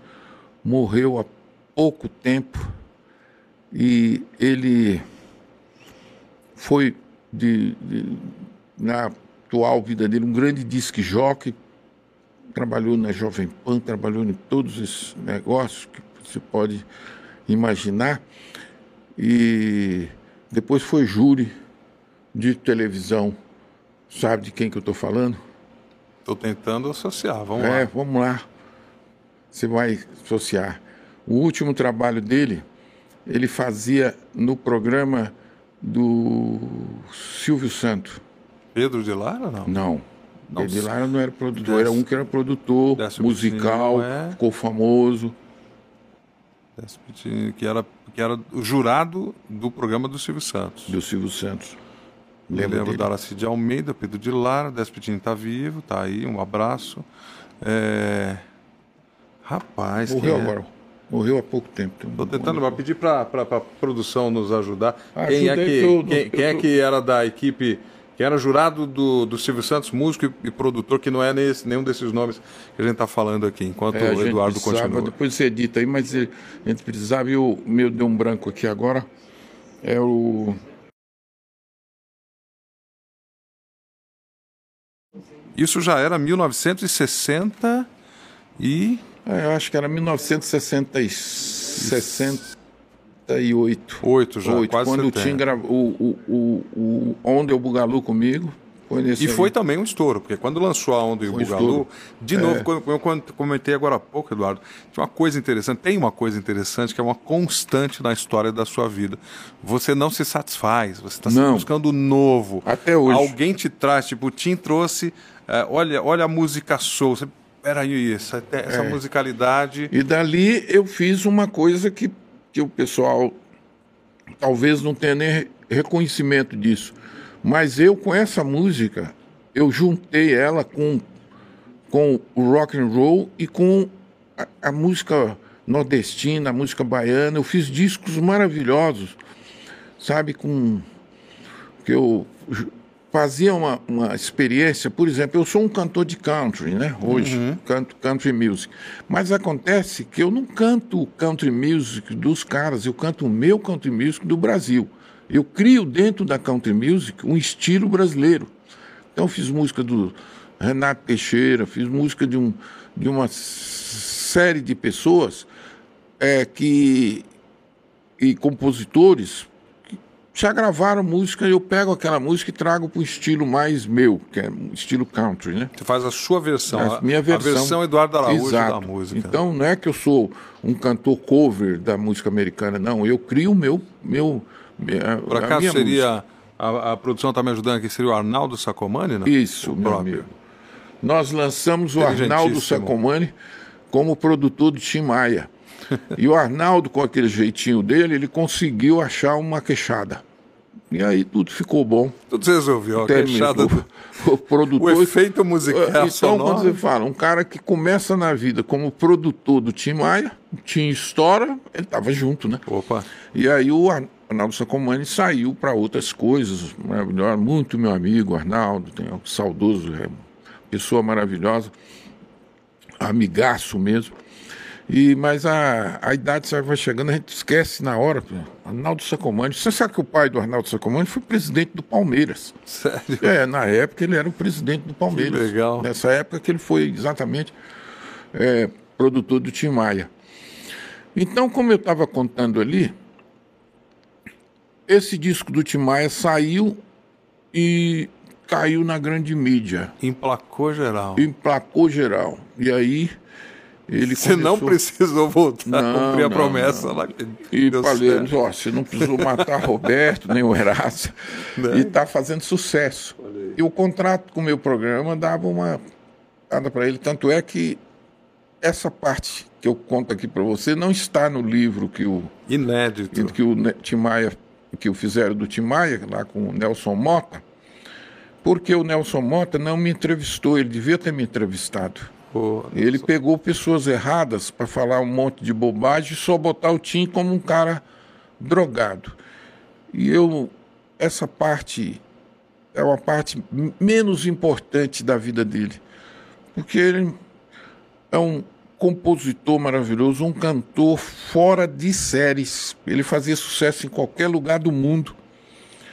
E, na verdade, essa história não foi contada. Eles contam que o Tim vivia com um gravador correndo atrás do Heraldo. Isso é uma mentira, um gravador enorme, grande. O gravador era meu. Era um Akai, mas o, o, o Roberto tinha um Akai também. Quem levou a primeira música para o Roberto do Tim Maia fui eu. O, o Roberto tinha um medo do Tim Maia, com medo de perder tudo, que ele já tinha ganho. Ele já estava casado com a Anice. E ele tinha um medo, olha o Tim Maia. Até que um dia eu convenci ele, a Anício me ajudou, levar o Tim Maia para almoçar lá. Falei, mas o cara mudou, cara. O cara é diferente, o cara não tá mais drogado. Já começou a fazer o disco dele, vai. Ah, então traz ele aí. Mas antes de eu levar ele lá, eu levei uma fita com uma música que o Tim Maia fez para ele, para ver se ele gravava. Mas os dois não se conversavam, não se falavam. Ó, meu pai, você pode levar. Se ele quiser gravar, até deixo. Mas não quero falar com esse cara, não. tinha ficado magoado. Ficou magoado, né? E, e você salvou ele aquela noite. E ele ficou magoado o E não resto da salvou só pra noite, salvou pra vida. É, ele devia ter, ter é, compreendido o que eu falei pro Tim, mas o Tim era muito complicado.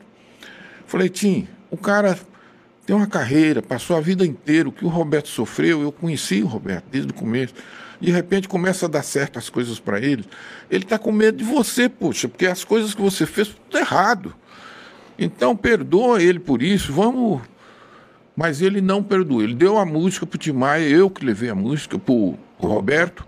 Que há muito tempo que eu vivi calado, mas agora resolvi falar. Lembra? Lembro. Então, essa música um aí sucesso. foi eu que levei. E na época essa onda de soul começou a. E o Tim, o Tim Maia deu essa música para me levar para ele, eu que levei a música. E ele terminou gravando, e mesmo assim, com o sucesso da música que foi, aquela coisa toda, o Tim tinha um pé. O Roberto não tinha mais. O Roberto já tinha passado essa fase. Mas o Tim não guardou isso a vida inteira. É que quem, quem apanha não esquece, né? Quem sofre É, a mas dor. eu acho que, pelo que você tem tá que ter um falando, perdão para Não, tudo, tem, sabe? eu também acho, Porque também acho. não acho que eles estavam errados, não acho que eles estavam certo. Eu é que era mais irresponsável e que A tua generosidade, na verdade, permitiu que o Tim Maia florescesse. Se você parar para pensar que tudo que deu, eu falei brincando agora há pouco, mas é verdade. Todo aquele bate-cabeça daquela noite que acabou levando ele à porta da tua casa. Isso. E você olhando, sentindo empatia pela, Ah, pela dor, cara. né? Falou assim, não, você vai ficar aqui. E ele não estava em qualquer lugar, estava na, na melhor suíte, É. um bom hotel, O que eles, com um amigo que é isso teria, que eu né? queria que falasse no livro, Olha aí. entendeu? Essa parte, mas não Tá falaram, falaram que ele aqui. foi atrás de mim, eu abri na porta para ele, até no coisa tem e, e sumiu. Então, poxa, já que ele teve comigo, ele produziu um disco comigo, o primeiro disco de soul no Brasil foi produzido, ele tinha que estar no livro, esse, toda essa vivência, eu tinha que ser entrevistado para falar dele. E quanto tempo Então esse livro para mim ele não vale. Ele é cheio de mentiras, cheio de coisas. Quem deu a vaca pro Tim fui eu. A vaquinha que ele conta lá, que ele tirava leite, fui eu que dei para ele. Uma, uma, uma vaquinha patuá pequenininha que ele botou o nome de Tina nela. Pô, tem tanta história do Tim, cara, que isso aí ia ser legal no livro dele. Então não perdoo o, o, o, o Nelson Mota por é, não contar essa coisa, da, essa história, entendeu? E hoje eu tenho que contar isso para as pessoas saberem, porque na verdade não é mérito meu. O Tim ele venceria sozinho, Muito talentoso. muito né? talentoso. Muito musical. É, mas eu tenho o privilégio de ter feito o primeiro disco, música soul, produzido por ele. Ele fez todas as versões do disco, em cima da letra, muito talentoso demais. E depois eu gravei duas músicas minhas e uma que ele fez para mim para Silvinha. Todo mundo no livro lá tá errado que ele fez a música para Roberto gravar e que o Roberto não quis gravar. Isso é mentira. Essa música ele fez para mim, deu de presente de- no casamento nosso. Que é De repente a luz de esperar terminou e o amor veio enfim. Eu que tanto sonhei, mas não acreditei muito em mim. Essa música foi a primeira música que ele me mostrou composição dele, mas não tinha letra. E aí nós fomos ensaiando as músicas do disco, passando as músicas com a banda, etc e tal. E essa aí, eu falei, meu, como é que vai ser sem a letra? Ele falou, meu quadro, só aqui para fazer o swing, você vai nessa aqui, ó. Você não lava este pé e este seu chulé, tanto pedorento, baby. Sempre zoando. Era o Tim Maia, cara. Sempre eu falei. Tim, mas como é que essa, uma música tão bonita dessa com chulé? Você vai ver o que esse chulé vai virar.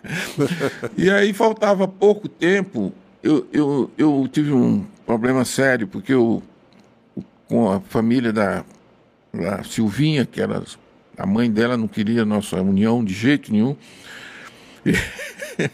é uma co- coisa tão incrível. Eles escreveram, fizeram um contrato comigo que eu ficar seis meses sem ver a Silvinha e depois, se quisesse, aí ela podia falar casava comigo. Pode um negócio desse? Como assim? Tem guardado. Um Cara, afastamento. Tem, tem que se afastar da minha filha. É, Daqui a seis meses. seis ela meses. ainda, Se ainda ela gostar de quiser você. gravar, vocês não podem se verem, tudo isso. Eu topei fazer. Ela também topou. E aí ficamos seis meses sem ver. E eu contava isso pro Tim, essas coisas. Eu, eu lamentava, eu gostava muito dela, eu ficava louco para vê-la. Eu botei uma buzina no meu carro para quando eu passar na porta da casa dela, ela sabia que era eu. Porque a música era, era buzinando isso. Aí ela saía. Se a mãe não tivesse lá qualquer coisa, ela descia, falava comigo um pouquinho, já subia. E o Tim assistia isso tudo, porque ele morava comigo, ele via.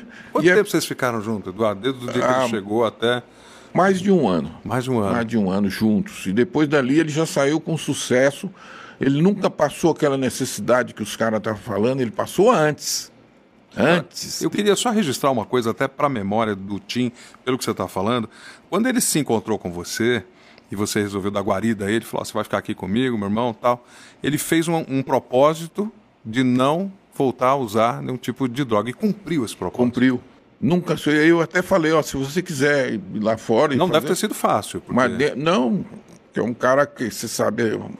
Ele fez e depois, inclusive, ele entrou naquela, naquela seita lá, que era uma. que eu, do meu ponto de vista, foi os melhores trabalhos que ele fez no disco, foi quando ele estava lá. E ele estava careta, porque eu tinha o que atrapalhava ele era a droga. Depois, ele fez muita coisa, ele começou na droga de novo, mas já foi lá para frente. Eu, quando ele estava é, bem de vida, ele comprou um é apartamento carreira, tá? bem, tinha, comprou até essa, esse terreno lá no, no, naquela Socopan, lá, aquele, onde ele terminou construindo no terreno do outro, no, em vez de construir no terreno dele. Coisa atrapalhada. Tipo. detalhes. É, dessa época para frente é que o Tim começou a ficar novamente. Nessa época eu não, não acompanhei. Não, Já tava, vocês já estavam É. se, se, E se aí- encontravam, mas não conviviam, né? E então aquele rapaz que foi entrevistado, o Almir Ricardi, que era muito am- amigo dele, ma- mas era o cara que, que fazia as coisas com ele, que foi entrevistado e contou a história da maneira dele. E o outro foi o Fábio, que era do Fábio Stella, qual fui eu que lancei ele também, cantou no meu programa e depois eu apresentei ele para o Carlos Imperial. E ele chamava Juancito. E aí o Imperial falou: com Juancito, cara, pode voltar para sua terra, porque eu não vou lançar um cantor com o nome de Juancito. É. Ele já tinha feito isso, Carlos Imperial, também com, com o Raul Seixas. Que o Raul, quando veio de lá da Bahia, eu estava com o Carlos Imperial, ele estava produzindo o Ave Maria no Morro comigo. E aí o Raulzito veio com o Raulzito e seus Panteras. O Imperial gostou muito do, do menino. E ele não quis trocar o nome. Pô, cara, com esse nome de Raulzito você não vai a lugar nenhum. Você tem que trocar esse nome. Como é que você chama? Raul, Raul Seixas. Pô, esse nome é legal, cara. Bota Raul Seixas e vem aqui comigo. Ele voltou para Bahia, não quis.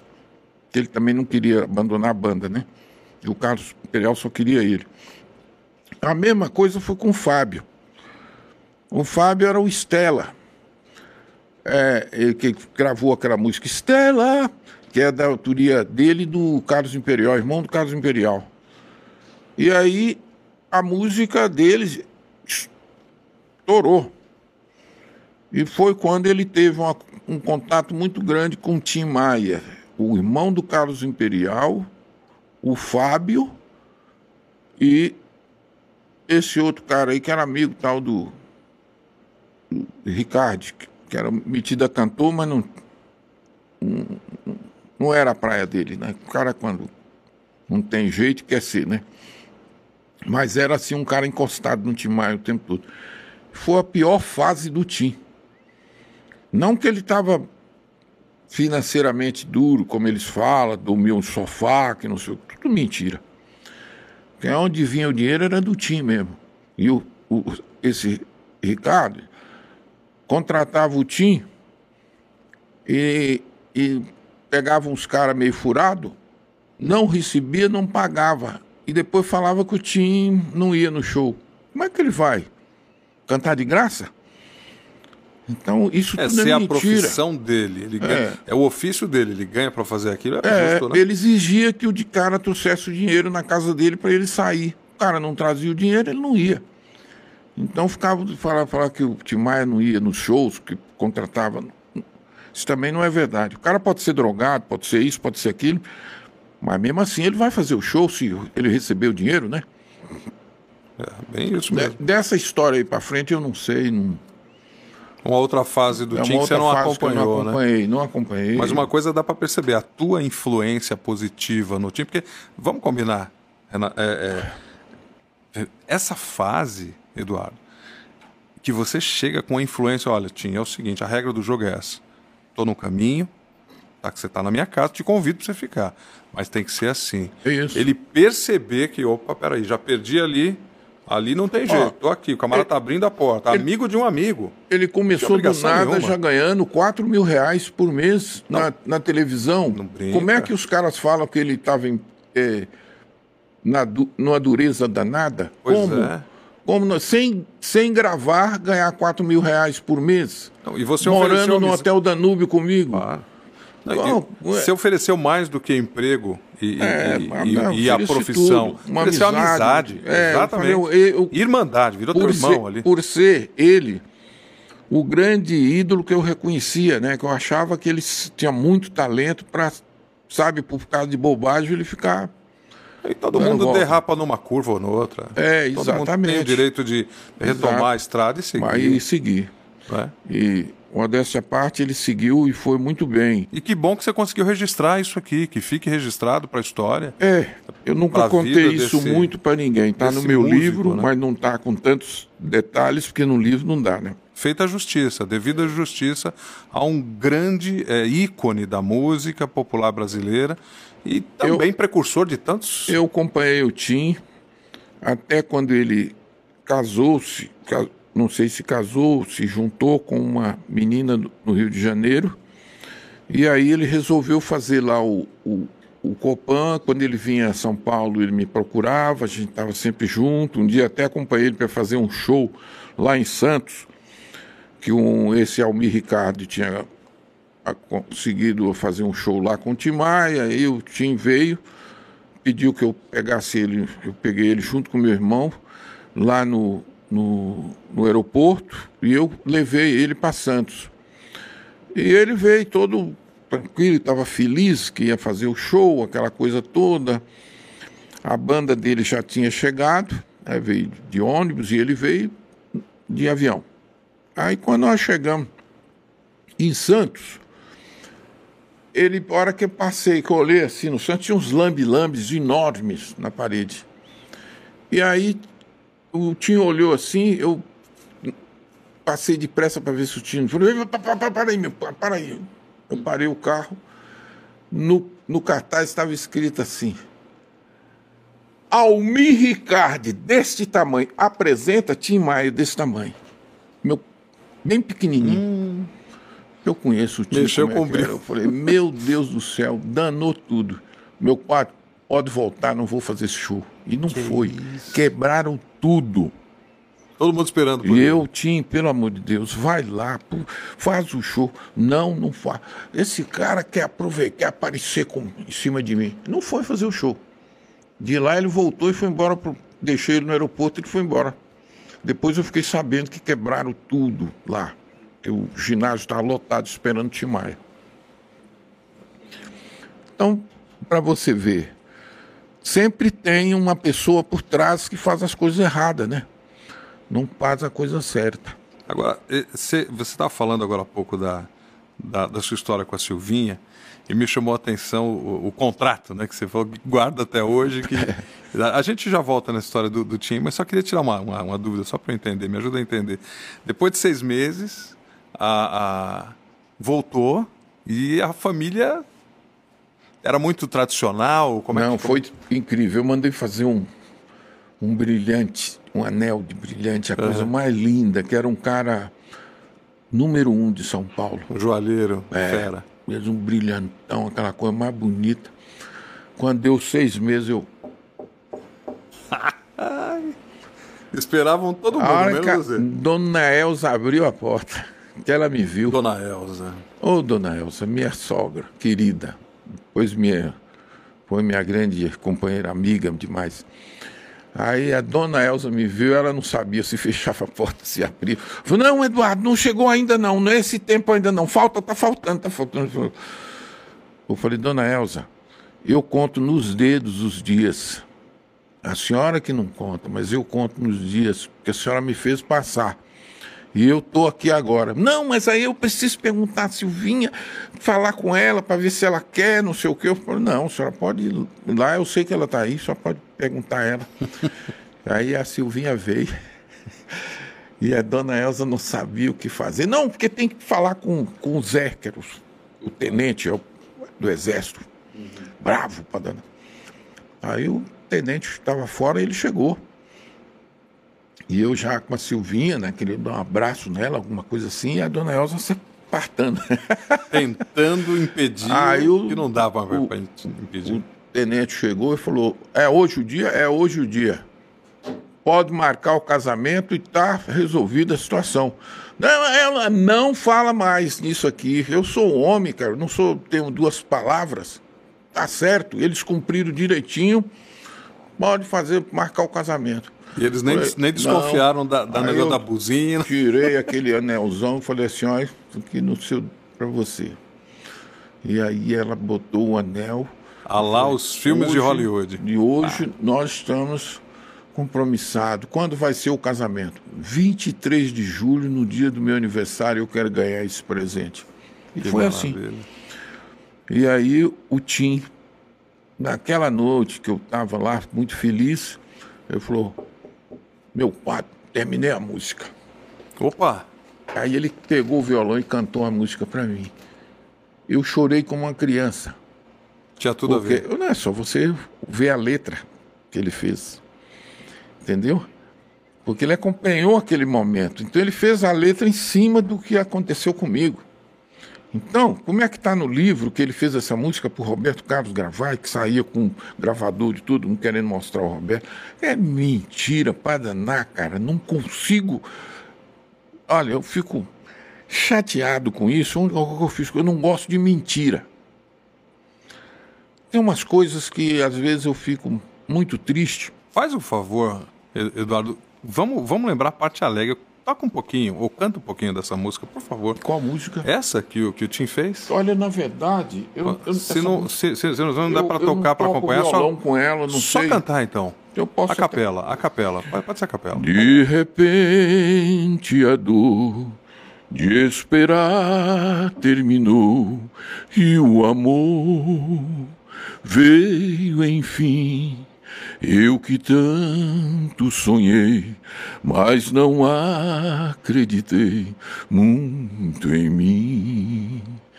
Vi o tempo passar, o inverno chegar outra vez, mas desta vez todo encanto surgiu cantos de meu amor,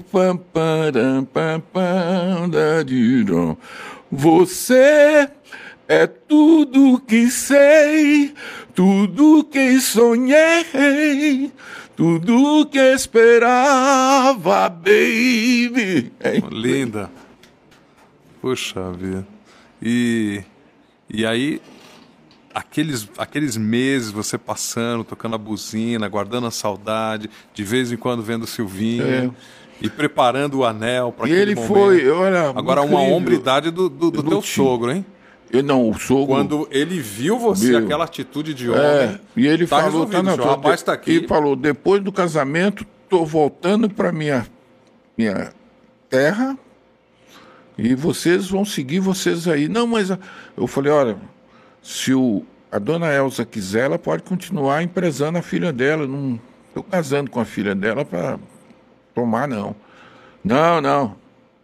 Vai, ela vai ir comigo. A minha filha está muito bem acompanhada. Porque tem essa, essa, essa, essa conduta, essa ética entre os homens, né, Eduardo? É uma coisa é. que talvez as novas gerações perderam, mas a atitude fala mais que mil palavras. Quando ele chegou e viu você, lembrou do prazo, olhou nos seus olhos e a tua. É. Eu fico imaginando aquela, aquele diálogo silencioso entre você Foi e o seu sogro. Demais. Não é? Foi. Tipo, eu, eu não estou aqui de brincadeira, eu estou aqui porque eu amo essa eu, moça. É, né? ele, aquele momento, viu, eu falei, esse homem é um. É um das Forças Armadas mesmo. Né? Que, que legal, palavra, né? Tem palavra, tem tudo. E foi muito bacana, viu? Isso aí é uma parte da minha vida que Agora, como que você conheceu a Silvinha? Que foi em um programa de auditório? Não, cara, foi diferente.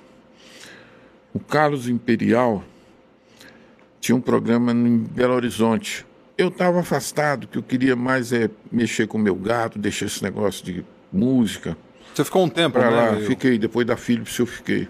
Ficou chateado? Tipo, não, não, não. Não deu certo eu, alguma eu, coisa? Na verdade, eu cantava, não esperava que eu seria cantor, não tinha essa esperança. Eu tinha eu, esperança minha era de continuar, porque meu pai morreu, me deixou com 11 anos, eu e a minha mãe que tocava fazenda. E meu, não, não tem cabimento eu cantar e tocar fazenda.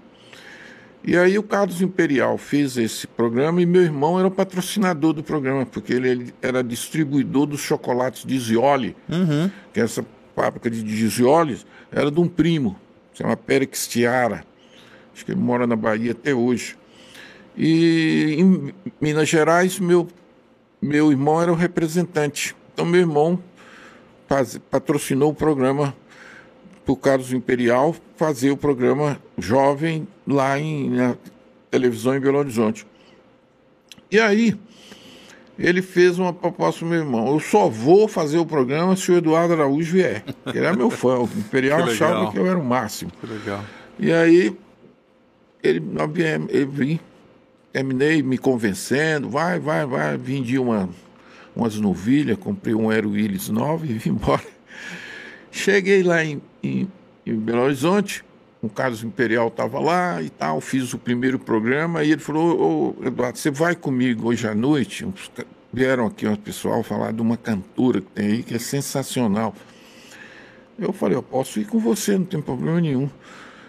E aí cheguei lá, era no, era ia fazer um, um show num clube maravilhoso de Belo Horizonte, que é, acho que tem até hoje a Ípica, lá na Pampulha. Uhum. E eu cheguei, o show já tinha começado.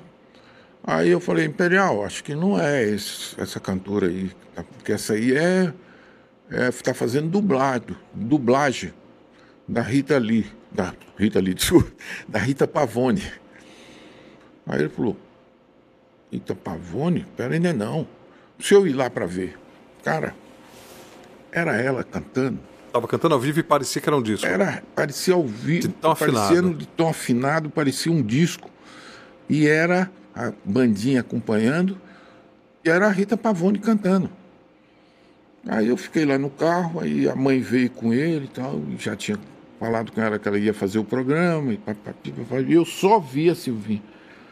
Quando eu vi, olhei a Silvinha assim, foi uma coisa impressionante. Eu achei que tinha nascido ali de repente uma coisa que nunca nasceu em mim. Entendeu? Ela tinha 14 anos. 14 anos? É. E já cantava nessa afinação. Nessa afinação. Rita era Pavone. Um, negócio de louco, você não acredita. Era é Rita Pavone sente. No programa, quando estava no programa, o Carlos Imperial pediu que eu fosse a São João Del Rei. Eu e meu irmão, para trazer a banda, precisava dois carros. E nós fomos. Eu fui a São João Del Rei, eu trouxe a banda e meu irmão trouxe a Silvinha, a mãe dela, Dona Elsa, no carro. E eu falei, poxa, que chato isso, eu queria eu trazer Silvinha. claro, opa. Chegamos lá e tal, e eu fiquei de longe assim, e ela, eu olhava para ela, ela olhava para mim assim, e ela não sabia que eu era o cantor também. Aí eu me apresentei cantando no programa e depois ela veio depois. E falamos um pouquinho assim. Nos bastidores da coxinha um, ali, né? Um déjà vu, uma coisa impressionante. Passou-se anos, ela me escreveu uma carta dizendo que gostaria de, de ir para o Rio de Janeiro fazer o programa do Chacrinha. E eu já tinha fazia muito programa do Chacrinha. O Chacrinha me ajudou demais né, durante a minha carreira. E aparecer no programa é, do Chacrinha é, para ser para o Brasil. É, né? tudo. Eu fui, falei com o Chacrinha, o Chacrinha falou, manda, pode falar para ela vir, fala para a mãe dela vir e tal. E eu fiz uma carta dizendo para ela que ela pudesse vir, que o Chacrinha ia apresentar ela. E ela veio. E eu não vi a Silvinha porque foi quando aconteceu aquele problema que eu fui lá para a fazenda. Eu, o Carlos Imperial, tive que ficar escondido, senão uhum. eles iam prender a gente. Chegaram a prender o Erasmo, chegaram a prender um monte de gente. E aí, a Silvinha veio fez o programa do Chacrinha, tá? mas eu não conversei com ela. E bombou. É, fez, foi um sucesso. Aí, quando eu voltei da fazenda, que resolvemos toda aquela situação, eu fui contratado pelo Excelsior. E quando cheguei no Excelsior, o, o seu é, Alberto Saad me trouxe o contrato para me assinar e eu falei, senhor, senhor Alberto, eu estou pensando aqui em uma pessoa feminina, como a Vanderlei e o Roberto, lá, para me apresentar o programa comigo. E eu já tinha falado com o Carlos Imperial que eu queria Silvinha. E ele falou, olha, acho que a Silvinha vai ser ótima. Aí nós ficamos, nós dois, querendo convencer o senhor Alberto. Não, não, mas nós já contratamos a menina que vai apresentar o programa, já fiz um contrato com ela. Senhor Alberto, eu não aceito outra menina, tem que ser essa menina. Aí eu falo, ela toca guitarra, ela canta. Olha, eu fui ver um show dela, a menina, ué, essa nossa também canta, toca guitarra. É uma menina. Depois de um, uma meia hora de discussão ali, cara, ele trouxe uma fotografia dela do tamanho gigante. Era a Silvinha. Era a própria. É a própria. Ou seja, vocês estavam falando da mesma pessoa. A mesma pessoa. que legal! E isso. aí, no- nosso primeiro encontro já foi assim, um abraço que não soltamos mais nunca. Foi assim. E, e você já nutria, Eu então, namorava pela nessa época com a Débora Duarte. Débora Duarte. E aí, quando a Silvinha veio, acabou Débora Duarte, acabou tudo. Era Mais forte do que tudo. uma, aquilo era uma. É por isso que eu acredito em, em destino, era mesmo para ter passado a gente com 42 anos de, De de parceria um da amor vida. total, assim, foi muito bom. Você sabe que ela é mencionada, até pelo, pelo Nelson Mota, que você falou agora há pouco, é, comparando com a Janis Joplin. Nelson disse que ela é praticamente a Janis Joplin brasileira. Brasileira. Você concorda? Essa referência ela é, Concordo. ela está perto da realidade? é da realidade. Essa foi uma das coisas importantes que ele falou e ajudou muito ela. Na época, ele fazia uns comentários, co- tocava o disco da pessoa na TV Globo, mostrando o disco e comentando o disco. E ela tinha feito a- aquela música Paraíba. E ela entrava com aqueles tipos de voz roucas. Eu já produzindo, então eu já peguei entreguei para ela os discos da Aretha Franklin, coisa, eu já tá com esse negócio de soul e tal. No começo ela brigou comigo. Porque Ela não queria que você seguisse não, ela queria fazer Rita Pavone. Falei, "Só- não, só a escola Famosa agora é outra. Itália, Europa. Rita É, aí eu Pavone. dei a escola dela da, da, da Aretha, Aretha Franklin. E ela começou a fazer Aretha Franklin, escutar a Dini Joplin. E ela começou a fazer as coisas que eu E- gostava, né? E tanto você, me permita falar um- uma coisa, tanto você quanto ela são muito, mas muito harmônicos. Vocês são muito ela, afinados. é, ela é muito E mais assim, do que eu, cara. A, Você está há 60 Sil- anos, você é Silvinha muito tinha um- afinado. A Silvinha tinha um- uma coisa que pouca gente tem, ela tem um, o que a gente chama de ouvido infinito. Ela caiu um coisa no, no chão, ela falava o tom que a coisa, o som saiu. Aquilo é um Mi maior. Ela tinha isso, falava Ouvido isso. absoluto, né? Era ouvido absoluto, para Absoluto. você ter uma, uma ideia. Ela tinha, quando ela dava uma- a primeira voz, ela abria quatro, cinco, seis. Se tivesse sete, ela abria também. Ela, ela sabia já os arranjos Os vocais. arranjos, vocais, tudo. Tanto é que ela foi um- uma coisa incrível nos vocais. Ela está no vocal de todo, quase todo mundo que gravou na época, o próprio Roberto Carlos.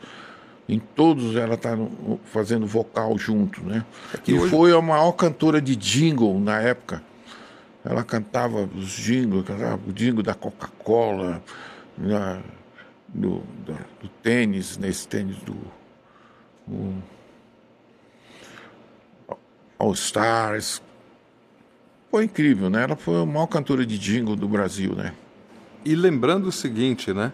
É, é, que hoje em dia, você tem os engenheiros de som, se a pessoa semitona, erra ali, o camarada vai, estica e puxa, renderiza, a É. música tá linda. Nessa época que você está falando, 60, Não, não 60, tem isso, 70, o camarada tem que se semitona para baixo. Ó, você errou a nota, tá? Vamos gravar de novo, até ficar perfeito. Então, você, pega uma pessoa que toca instrumento, É. tem ouvido absoluto e consegue fazer a entrega, todo mundo ia abraçar. É A impressionante. Silvinha na- era, era o tipo da cantora que todo mundo conhecia da primeira.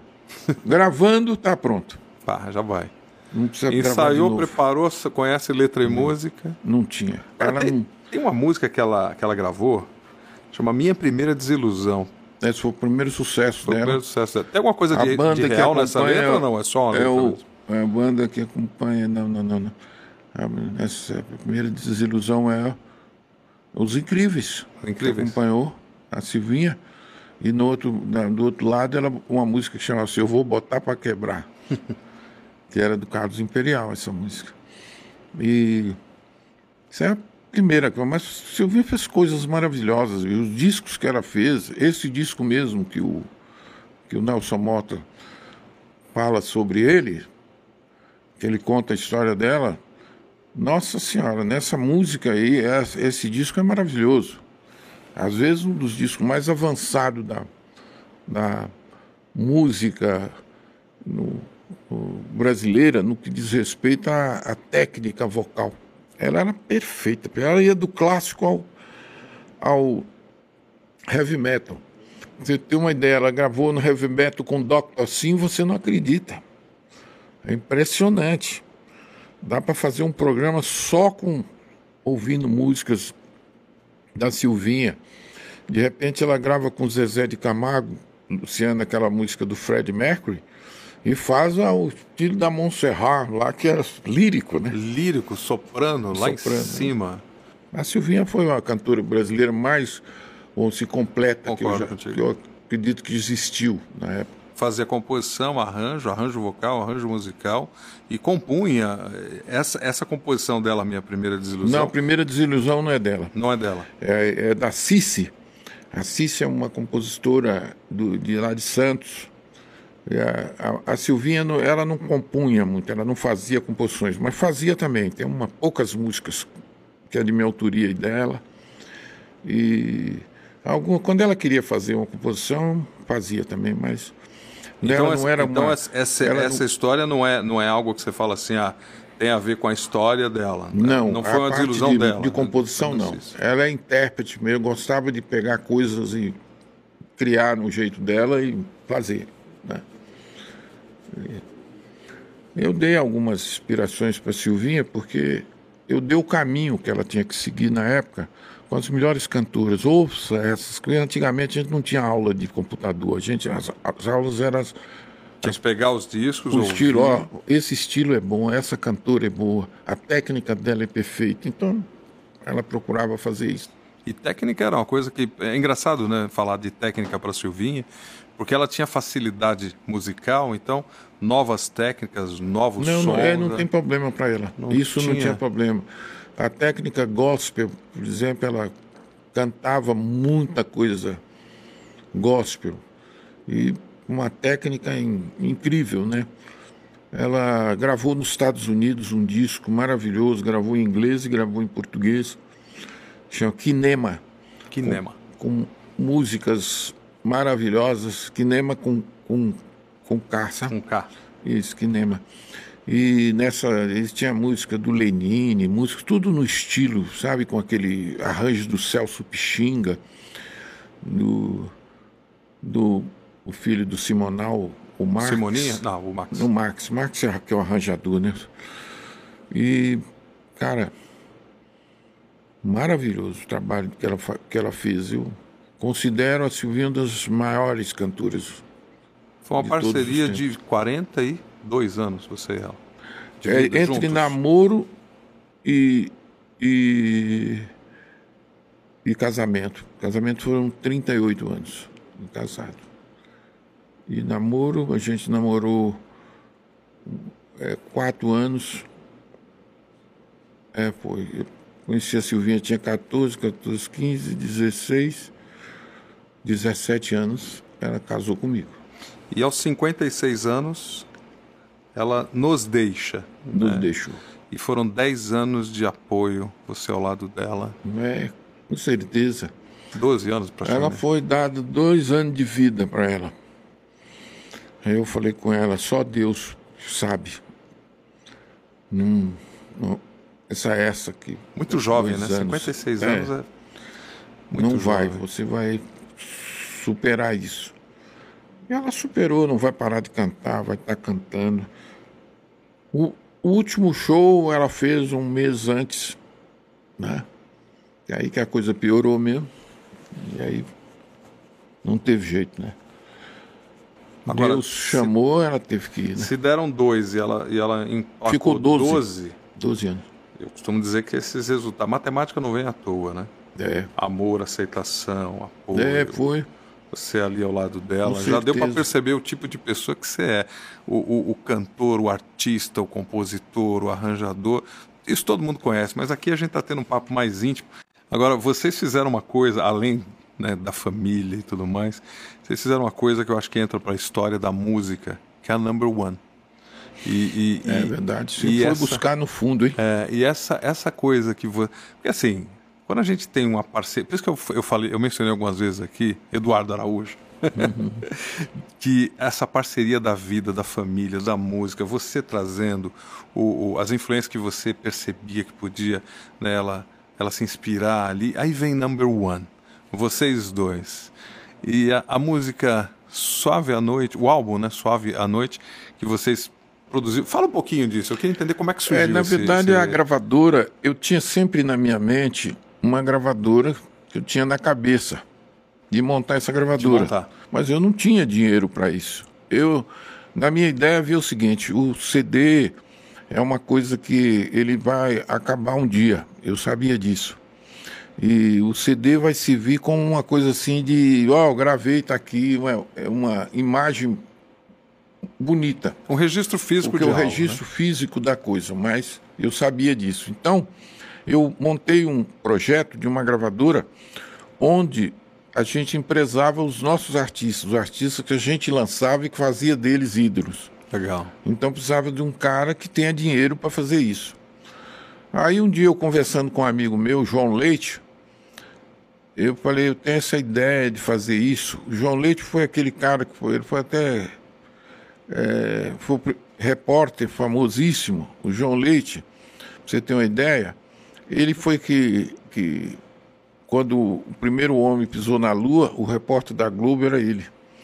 E aí ele desde essa época que ele é meu amigo, e ele me disse isso aí, né? Que, é, na verdade, eu posso ter a oportunidade de te apresentar um amigo que ele tem muito dinheiro e pode, de repente, Ajudar a investi ajudar a investir aí. nisso aí que fazer a gravadora. Chegar com aporte financeiro. Você tinha ideia, É, ideia. E aí, esse meu amigo, o, o João Leite, me levou para falar com um rapaz chamado Armando Cunha. Ele é dos Correios lá de, de Alphaville. E eu fiz uma reunião com Armando Cunha e quando terminou a reunião, ele, ele olhou para mim assim e falou: O que, que você precisa? Eu falei, eu preciso de dinheiro, preciso de uma infraestrutura, preciso montar um estúdio, que eu não quero alugar estúdio, porque eu quero ficar dentro do estúdio 24 horas, produzir meus artistas e lançar, e vou precisar de dinheiro para fazer tocar no rádio, porque senão não adianta nada. Não é só isso? É. Então tá tudo certo, não tem problema nenhum. Falei, não é possível um negócio desse, cara. Resolveu Que que é entrar com isso? aporte financeiro assim. Pá, Assim, tô, tô na dentro. hora. Tô dentro. Aí começamos a procurar. Ele falou: não, tem um, um prédio. Ali, você vai lá dar uma olhada no prédio, ver se serve. Cheguei lá, o prédio de três andares. Você conheceu lá, Nona? Foi lá comigo. Super organizado, a coisa assim que eu falei, meu Deus do céu, tudo bem feito, de- decorado, dentro daquele centro comercial lá de Alphaville. Eu falei, isso aqui é uma maravilha. Top. E ele tinha um lugar que descia. Quando eu cheguei lá, eu falei, isso aqui dá o estúdio certinho que eu estou precisando. A acústica É. era boa. E aí montamos, em pouco tempo estava pronto, fizemos a inauguração. E aí eu parti para fazer. Tinha eu, já na gravadora, a Silvinha e a minha filha Mônica. E aí eu falei, eu preciso de uma dupla sertaneja e tem uma pessoa aqui que eu desde que eu fiz esse projeto, eu pensava nela. Que eu essa menina, eu não a conhecia. Ela um dia foi em casa e me deixou um CDzinho. Esse CD feito na Em casa, né? No em casa, na caseira assim. Eu ouvi a voz da menina e mostrei para Silvinha. Ela falou: Nossa, o que, que é isso? A menina tinha 14 anos, cantava uma barbaridade. Na época que ela me levou o CDzinho, na época que foi na gravadora, já tinha uns 17 anos. Aí eu fui atrás dela, no endereço que ela tinha me deixado, e não encontrei. Aí cheguei para esse meu amigo, que é o, o, meu, meu sócio, né? O Armando falou, eu, eu precisava encontrar uma pessoa. Ele falou, não, tem um amigo aí que ele vai atrás para você e acha. Me apresentou o cara e eu falei, eu precisava dessa menina aqui, ó. Tinha foto dela, coisa. Você descobriu onde ela tá. Aí ele foi atrás, foi em Cutia, foi mais não sei aonde, foi pá, pá, pá. Ele chegou, ela estava em Casa, Casa Branca, num sítio, morando num sítio lá. E aí contratamos a menina, trouxemos a menininha e contratamos. Deve ter ficado super feliz, né? Super Porque... feliz. Paula Fernandes. Paulo. Lançamento meu, eu que, que lancei. Beleza. E aí, dupla. A Silvinha vai gravar, botar voz vocal numa dupla e falou, falou para mim: Bem, eu achei a nossa dupla. Os caras são sensacionais. Então é mesmo. É. Imagina. Imagina. A maior dupla do Brasil, porque tem mais de 1,80m, né? Os é. dois. O outro que parece ser baixinho é de minha altura. Não, e os dois. Vitor e Léo. Vitor e Léo, tem uma musicalidade. Aí, hoje, hoje estão em, é, em, carreiras separadas, mas vamos combinar. Abraço para eles. É, o Léo. Muito talentoso. Muito. Na família, até foi namorado da minha filha, muito tempo, quase casaram e tal. E o Vitor, depois do Renato Teixeira, é o maior compositor que eu conheço. Tem cara para compor igual ele. Pega as letras do Vitor e você vê uhum. poesia o tempo todo. Poesia o tempo todo, exatamente. E lançamos.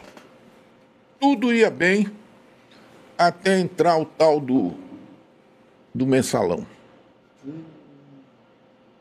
Eu não preciso contar mais nada, né?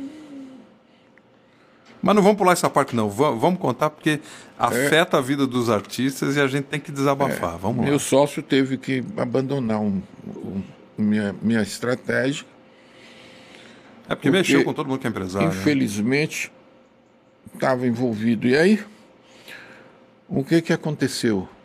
Eu fiquei um ano tentando segurar a gravadora para arrumar alguém para entrar no lugar dele, que tinha dinheiro. Não consegui. Aí tive que parar com a gravadora, dispensei todo mundo, procurei orientar todos. Tá? A própria Paula Fernandes, ela foi ser produzida por um amigo meu lá em o Marcos Viana, em Belo Horizonte, e o Vitor e Léo, através de um amigo meu, Joca. Joca, deve ter visto falar, ele criou a, a, a, a, a FM Bandeirantes, de maior sucesso, né? a Band tinha um nome que eu não sei qual era, se era. A Band, musicalmente, ele fez. O Joca foi um cara muito importante. E aí ele me apresentou. Nós pegamos o Léo, tinha um cara que entrou para empresar eles e não estava dando certo. E aí que eu entrei para ajudar. E eles foram lá para Uberlândia, que é um parente do Joca, tinha lá que dirigia a rádio de lá. Acho que o Alexandre, o nome dele. Aí começou, pá, pá, pá, pá, os caras explodiram. É o Clube do Cowboy, né? Eu não sei se. É Alexandre do Clube do Cowboy, talvez? Eu acho que deve ser. E aí fez um sucesso muito grande. E eu fiquei muito contente com isso. Mas o primeiro disco deles, eles compraram em minha mão. Terminou comprando. Eu não quero o disco. Eu vendi para eles. Depois a Paula Fernandes quis o disco dela também, eu vendi para ela. Esse é a, a number one. Aí nessa number one eu gravei a Silvinha, os 30 anos de Silvinha. Os 30 anos de Silvinha, eu convidei vários artistas para participar, que ela queria, ela escolheu os artistas. De todos, só quem não nós não conseguimos, não sei porquê até hoje, foi o Leonardo. Ela, ela queria gravar o Leonardo porque ela fazia vocal direto nos discos do Leonardo. Terminou não dando certo, mas os outros todos recebeu de braços abertos, inclusive o Zezé de Camargo e Luciano, que gravou com ela uma música maravilhosa. O Daniel gravou uma música que eu fiz para ela, que chama Prometo Te Amar para Sempre. Essa música eu ia cantar com a Silvinha no disco. E ele ia cantar com ela uma versão que não teve autorização. Aí eu peguei essa música minha e passei pro, pro Daniel, pro Daniel interpretar cantar, com ela. Interpretar com ela. E aí veio o Moacir Franco com a música. Eu falei: você tem que gravar o Moacir Franco, que é meu amigo e tudo. Aí convidamos o Moacir, convidamos o Dominguinhos para esse disco. E eles toparam, fizeram. Domingo trouxe uma música dele, maravilhosa, e o Moacir, a música Suave à Noite. E o arranjador desse trabalho foi meu filho em duas ou três músicas. E o maestro do Roberto Carlos foi o maestro do disco, né? Meu amigo também. O Eduardo Lage, não? Eduardo Lage. E aí no disco do Vitor Léo também foi o Eduardo Lages. Já estava muito entrosado com a gente lá na Number One. E aí fez esse disco da Silvinha maravilhoso, que é os 30 anos de carreira, e gravou com essa turma toda aí. Que ela escolheu um por um ali os que ela queria Exatamente. que tivesse. Uma e, festa, né? Você vai convidar é, os amigos. É, né? verdade, o, o disco dela apesar de não ter sido assim um grande sucesso, porque exatamente quando ele saiu que ia estourar, teve o problema. Uhum. E como teve também o Vitor Liléo já estava tocando com a música deles no rádio. A Paula Fernandes começou a tocar também. Onde não tem dinheiro, não toca. Entendeu? Tive que parar com tudo, praticamente. Mas esse disco, os 30 anos da Silvinha, foi um dos melhores discos. A Cláudia também fez, participou com ela numa música maravilhosa, uma versão também da Celine Dion, gravou junto com a Barbara Streisand. E aqui a Silvinha e a Duas vozes lindas Duas internacionais. Vozes. Cláudia. Silvinha e Cláudia. Nossa Senhora. São as nossas divas, vamos divas, dizer. Divas, é verdade. São divas, né? São divas, lindas são vozes. As maiores cantoras. Maiores cantoras do Brasil. É.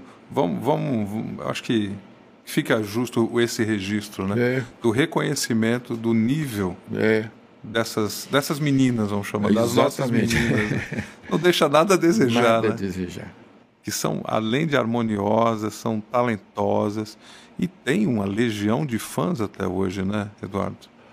A, a Silvinha até hoje, a, na rede social, ela continua é, sendo muito prestigiada ela tem fã-clubes até internacionais que coleciona tudo dela e está demonstrando sempre umas coisas dela, né? A Cláudia está aí, né? Até hoje. Ela é uma pessoa muito amiga de muito tempo. É um baterista grande que tocou comigo a vida inteira, o Chicão Medório, né? Casou-se com a Cláudia e teve uma menina que é uma senhora cantora. Sério? É filha dele, canta maravilhosamente bem. E essa amizade continua, a gente, eu com o Chicão, com a Cláudia, que é a filha dela.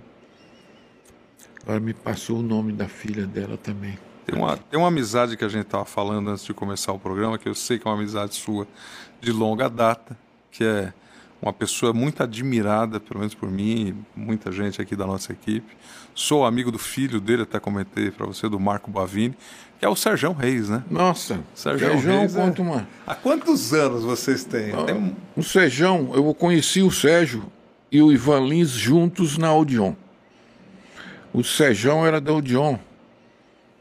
Ele gravou aquela música Se você pensa que meu coração é de papel. Todo mundo conhece. Todo né? mundo conhece. Que é da Jovem Guarda, e, inclusive. E aí nós nos encontramos lá na, no, na Odeon, no Rio de Janeiro. E o Ivan Lins. E o Ivan Lins tinha gravado aquela música. Eu queria, eu queria, eu queria lá no fundo de você, eu queria. Meu manda me perdoa, porque eu levo a vida sem cessar. Amizade boa que nós fizemos dali. Eu e o Sejão, mesmo o Ivan, volta e meia a gente fala. Não separamos mais, não. Sempre sabe, juntos. O Sérgio é meu irmão. E os filhos dele são meus sobrinhos. Os meus filhos é o sobrinho do, do Sérgio. E por último, a minha esposa Silvinha, ela gravava muito com uma pessoa que se tornou depois esposa do Sérgio Reis, que é a, a Márcia, Ângela Márcia, que gravava com a Silvinha nos vocais fazia excelente cantora, espetacular. E nós fomos, inclusive, padrinhos de casamento, eu e a Silvinha, do casamento dos dois, do Sejão. E o Marcos é uma pessoa assim, cara. É um dos meus sobrinhos queridos, gosto muito dele. Adoro ele. O Paulinho também. O Paulinho mora lá em, em Portugal, quando eu tive em Portugal lá com meu amigo Zé Amaro, que gravamos juntos e tudo. E até subimos no palco juntos, eu convidei o Paulinho para tocar uma viola junto com a gente lá. E foi uma beleza. Meus amigos demais. Agora mesmo tivemos aí nessa campanha aí do dia 7, né? Lá em Brasília. Fizemos a campanha, o Sérgio não pôde fazer. É, teve aquela intervenção lá com do Alexandre de Moraes, uma forma que ele. Muito agressivo, né? Muito agressivo com o cantor, um ídolo como o Sérgio Reis. Não sei como é que um homem tem coração de fazer o que ele fez. Acho Sinceramente. Que esse, respeitar cara, essa. Esse cara, essa vou dizer uma ser coisa. humano que é o Sérgio Reis. É um ser humano. O Sérgio um ser humano maravilhoso. E esse é o pior pessoa que eu já vi na vida. Ele podia fazer tudo com qualquer pessoa, menos com o Sérgio Reis. Isso aí também se viu para que a, nosso movimento ficasse maior ainda em 7 de setembro. Nós não paramos o Brasil porque o presidente pediu para não parar. Senão nós íamos parar o Brasil. Enquanto não resolver essas reivindicações que estaríamos fazendo, não íamos arredar o pé. Mas o nosso presidente pediu que a gente não fizesse aquilo e por causa dele, nós obedecemos e nos retiramos. Mas se precisasse, sinceramente, até hoje nós estávamos lá em Brasília. Enquanto não resolvesse a situação, nós não íamos arredar o pé de lá. E o Sejão, felizmente, teve mal, foi parar no hospital por causa disso. O cara com 80 e um anos. Não é fácil, que já passou por momentos difíceis, caiu do palco, teve problemas de pessoas não pensam nem um minuto no que eles podem estar fazendo né, de mal. Mas, na verdade, tudo vai e volta. O mal que ele fez bateu e voltou nele, porque esse cara hoje. Sinceramente, se eu fosse ele, eu pedia renúncia e mudava do Brasil. É, eu diria que é, é uma das pessoas mais questionadas do Brasil. Mais questionadas. O homem, o homem para ser isso e querer ser isso, é, sinceramente eu digo para você, não tem coisa pior na vida um ser humano ser o que essa pessoa é. Infelizmente eu tenho que dizer isso para você. É uma pessoa que não merece o cargo que ele tem. Patriotismo zero. Não dá para nem. Não tem e se tem adjetivos. Uma, e se tem uma coisa, sabe, Eduardo, que a gente, pelo menos em casa, a gente aprende, né? E eu percebo que você tem muito valores. Eu, eu gosto muito de sentir no teu, no teu falar esses valores, família, amor, Tá, amigos, certeza, né? generosidade. Acho que isso é tudo. O resto é resto. Se tirar a família, tirar a religião, se você tirar o Deus dentro do seu coração, você não é nada. Você não vive. Eu não conheço ninguém que possa viver sem Deus. Tá? Mesmo que seja um cara ateu, ele não precisa reconhecer Deus, mas ele tem Deus dentro dele. Agora, negar o Deus, negar a religião, negar a família, isso é um absurdo. Total. E aí, mas por que, que eu mencionei isso, né? Porque se tem uma coisa que eu aprendi, e a maioria de nós tem como valores, é o respeito às pessoas que têm uma história. Você tem uma história. Antes de começar aqui, eu pedi licença para te chamar de você. Então, é, até para ficar mais simples o Não, papo, mas tal. é você mesmo. E, e Serjão, que é admirado, é amado. A, o nível de admiração que você tem, Sérgio tem, é o nível daquele amor que você encontra e quer abraçar a pessoa, o É carinho verdade. do povo. É. a aproximação carinhosa. É, Para eu- essas pessoas, o mínimo, o mínimo que você tem que dar a respeito. O Com mínimo. certeza. Então, nós, nós pra- estamos falando de pessoas que têm uma trajetória. E eu falo sempre, né?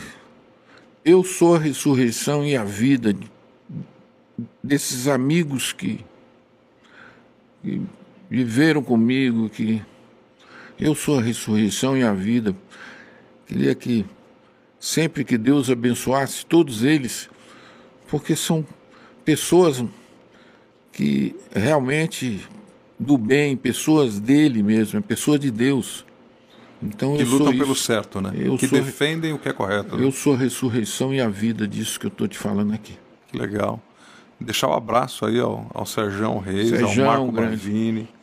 Gente boa. Falei com Traz o ele César. aqui, cara. Eu fa- Eu falei com o César hoje, abraço ao César, que, que é o, o coordenador, né, o, o manager do Marco Bavini. Falei, queria trazer o Bavini e o, e o Serjão Reis em breve. E Ele por conta de, de um celular quebrado, ele falou assim: você acredita, Rui, que o, o celular do Bavini quebrou? Eu falei, pede para ele gravar, queria soltar de surpresa aqui um, uma homenagem. "Ah, ele. Mas disse que o, o, o Serjão ainda está em recuperação.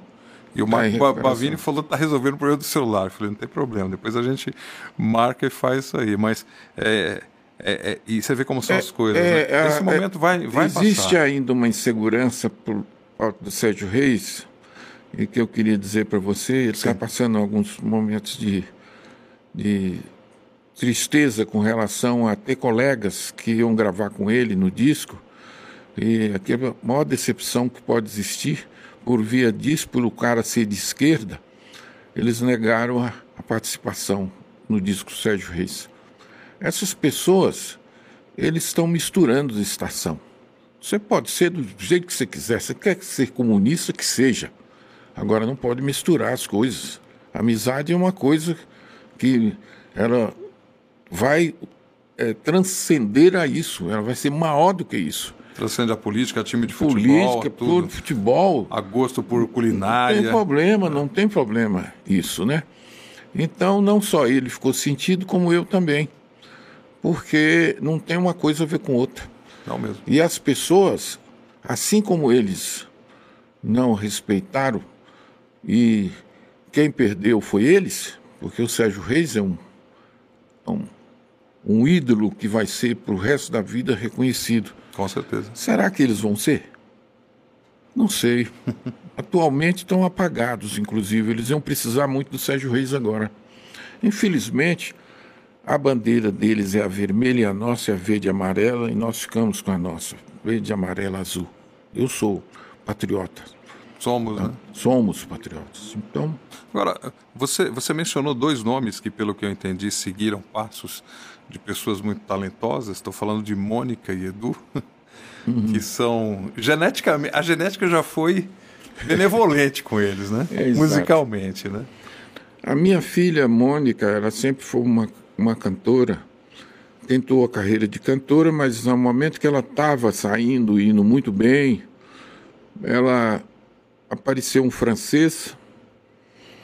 Eu até falei, pensa bem, você tem a sua carreira, papai, papai. E o francês praticamente chegou e casou com ela e Arrematou a Mônica. Arrematou a Mônica. Cara, Onde, que ela mora hoje? ela mora hoje na fazenda, graças a Deus. Ela voltou, não quer mais cantar, só quer fazenda. E a minha mãe. É igualzinha a minha mãe. E o francês? A dona Maria. O francês voltou lá para França. Voltou para França. Voltou para França, está lá. Ela, a, a Mônica te ajuda nos, A nos- Mônica? nos trabalhos musicais? Nossa, hoje ela é a fazendeira, no meu lugar lá, na- toma conta de tudo, a gente fala constantemente e o tempo todo estamos lutando lá para tornar aquela fazenda que foi um dia invadida com minha mãe com 92 Tá anos, brincando. invadir a fazenda, os canalhas do que invasores de fazenda, terroristas, né? E fizeram muita coisa ruim lá dentro da nossa fazenda, mas graças a Deus, Deus é grande, conseguimos tirar aquela coja de lá. E Mônica tá feliz hoje. E Mônica tá lá tocando a fazenda. Tá casada. Tá casada, feliz. é casada com um primo meu. E é meu primo, porque o pai dele é meu primo carnal. E se primo dão muito bem, ele é advogado. E ela é fazendeira, mas é uma fazendeira que conhece, gosta de cavalo como eu. Nasce um bichinho, ela vai lá, abraça, Já te deram tira netinhos? foto. Me deu um neto maravilhoso, menino. é, é, o Lucas é uma pessoa assim, um ser humano maravilhoso e que muito. O que, Tânia? Você está falando o quê, hein? Ah, o, nome, ela quer que fale o nome do marido, é Luciano. Luciano. Luciano Araújo Araújo, duas vezes. Duas vezes Araújo. É, e Beleza. e o, o Lucas, né, que é meu netinho. Aí falamos do meu filho Edu Luque. O Edu, quando eu montei a Number One, ele foi para é, que era o, o diretor do estúdio e fazia as produções. Ele que fez a produção do disco da Silvinha, aos 30 anos. A capacidade do Dudu musicalmente é um negócio impressionante. Ele puxou a Silvinha mesmo. Ele tem todo aquele ouvido da Silvinha. Ele toca, ele é um mu- multi-instrumentista, toca todos os instrumentos, faz arranjos. E canta maravilhosamente bem. Mas um dia ele chegou para mim e falou: pai, não quero mexer com o negócio de cantor, não. Ah, que no Brasil não dá para cantar o que eu canto. O que, que ele gosta? Eu parei. Hoje ele é um, um produtor musical de trilhas de um, comerciais mais premiados do Brasil, Os jingles de comerciais. jingle e tudo, e tá super bem. Mas o, o que, que ele gosta de cantar? Assim, de- tem alguma influência sua? Ah, Não, ele gosta de tudo. Musicalmente, como ele é um produtor, ele tem que fazer tudo que as pessoas manjam, mas só que ele faz numa qualidade. Ele tem mais de 30 prêmios só em Cannes. Tá brincando. É, é, uma- é o, é o produtor mais, é, vamos dizer assim, premiados do Brasil. Se você entrar para ver, tá lá, é do Luke, o nome dele. Gostaria de tê-lo aqui um dia, viu? Então, esse é uma Tá. entrevista maravilhosa. Feito o convite para você, viu, Edu Luque? Tô, com- tô Então. aqui com o paizão, tá? É, o, o Edu Luke você vai gostar muito. Ele tem muita coisa para te contar, inclusive da mãe. Legal. É, porque ele foi músico, ele tocou com, com o Caetano, com, não Caetano não, com o Gil, tocou com, com o Sérgio, daquela banda, lembra da a banda O Terço? Ele tocou, fez, gravou disco com o Terço. Ele tocou com a banda Dr. Sim também, substituindo o Ardanui, que era uma fera, né? E ele fez um disco maravilhoso, que é um disco dele que ele mesmo arranjou, ele fez todos os arranjos, fez, fez dois discos pela Number One, maravilhosos os discos deles. Até o Ed Mota fez um elogio muito grande para ele, porque não, ele falou que não esperava que no Brasil tivesse uma, uma pessoa tão talentosa quanto ele. E adorou o disco dele, gostou, foi um elogio muito grande para ele. Que bacana. E, que fique aqui, sabe, Eduardo, o nosso registro de respeito, admiração e carinho por tudo que a Silvinha é para o Brasil e para a gente como musicista, como cantora, né? E esse, esse trabalho que ela fez. Agora eu queria falar de outros trabalhos que você fez também, que você registrou. Eduardo. 30 anos e depois 40 Eduardo, anos de por Jovem favor, Guarda. deixa eu, o Rui. Deixa Fala, eu colocar Nonato. uma participaçãozinha aqui do, do Nonato. Vem aqui, ó, Nonato. É, Senta de, aqui, ó. De, de, deixa eu te falar. Quer Senta aqui, ó. Que aí você. É que eu acho que tiraram o microfone, Não, mas, mas um, aí coloca o microfone tem, de volta. Tem, tem, aqui, ó, um aqui, ó. Tem problema, depois edita, tá gravando. Bota, faz assim, com todo carinho, Nonato, vira esse microfone que é o do é o do violão do Eduardo Araújo para você participar aqui conosco. É. Coloca só o fone aqui para ele. É que eu lembrei, eu lembrei de uma passagem bem especial. Hum. Logo que aconteceu lá o incidente, né? Eu acho que eu fui a primeira pessoa que contratei você e levei você para Manaus para fazer um show. Foi, foi verdade. E eu foi lembro... a primeira vez que eu fui em Manaus. Eu nunca é, tinha ido a Manaus. Exatamente. Hum. E nós fomos fazer um, um, um trajeto lá pelo Rio Negro. Nossa. Lá pelo encontro das águas. Foi. E o Dudu estava em cima do barco. E Pela primeira mergulhou. vez eu vi um negócio daquele. Ele falou assim: Eu não vou perder essa oportunidade nunca. E quando eu percebi, o Dudu pulou na água. Isso no Rio Amazonas. Ficou preocupado, né? Eu fiquei bem preocupado. E ele nadou do, no, ele, no é, rio ele, e no outro. Ele disse assim, Eita. assim: Eu preciso experimentar a água escura e a água clara. Isso. E ele nadou entre as duas. Entre as Eu digo: Esse camarada é corajoso mesmo. É. Ou seja, o Dudu, o Rui, é um indivíduo. O Dudu é, Araújo. Com, uma, com um potencial gigante e eu quero salientar ainda mais o convite para ele estar aqui conosco. Ah, ele vai vir. Então, porque tá, ele é. Está sacramentado. Ele, ele, ele tem muito. Ele tem muito para dizer. Cabeça, ele tem muito para dizer. Então, eu queria muito que se vocês fizessem o seguinte, quando o Dudu viesse, que ele pudesse trazer as trilhas que vocês nem claro. sabem que é dele. Gente, ele ganhou o primeiro prêmio que ele ganhou é uma trilha da Unicef, que nem era para o Brasil, é para o mundo inteiro. E ele trazer, mostrar essas coisas dele, porque tudo que ele faz é sensacional, cara. Vocês tocam juntos? Vocês cantam alguma coisa juntos? Não, não. Não? Nunca chegaram é, a brincar? Eu de... nunca mais tive. O único trabalho, o último trabalho que ele fez comigo foi a música do Renato Teixeira, que ele fez o arranjo para mim, que é a música O Violeiro Toca. Ele que fez o arranjo. Mas vocês dois não um não toca, o outro canta, os Não, cantam, já tocou comigo, já fez, já, já. Então eu, eu vou propor uma coisa que talvez o Brasil não tenha registro. Hum. É, Eduardo Araújo. De novo? E Dudu Araújo. Não, mas... Só que você vem como convidado dele e nós, vamos claro. Ver. Bom, vem. Vamos, vamos combinar fazer uma coisa diferente. Vamos, vamos. E, e, tem uma isso. coisa, e tem uma coisa, Rui, que Vai é extraordinário. Legal. Eu tenho certeza que os nossos jovens, aí o pessoal do ensino médio, vai querer muito ouvir o Dudu. Ah, sim. Porque o Dudu, ele tem um, ele tem um carisma muito legal para falar com jovens. Eu percebi isso quando nós estávamos juntos lá.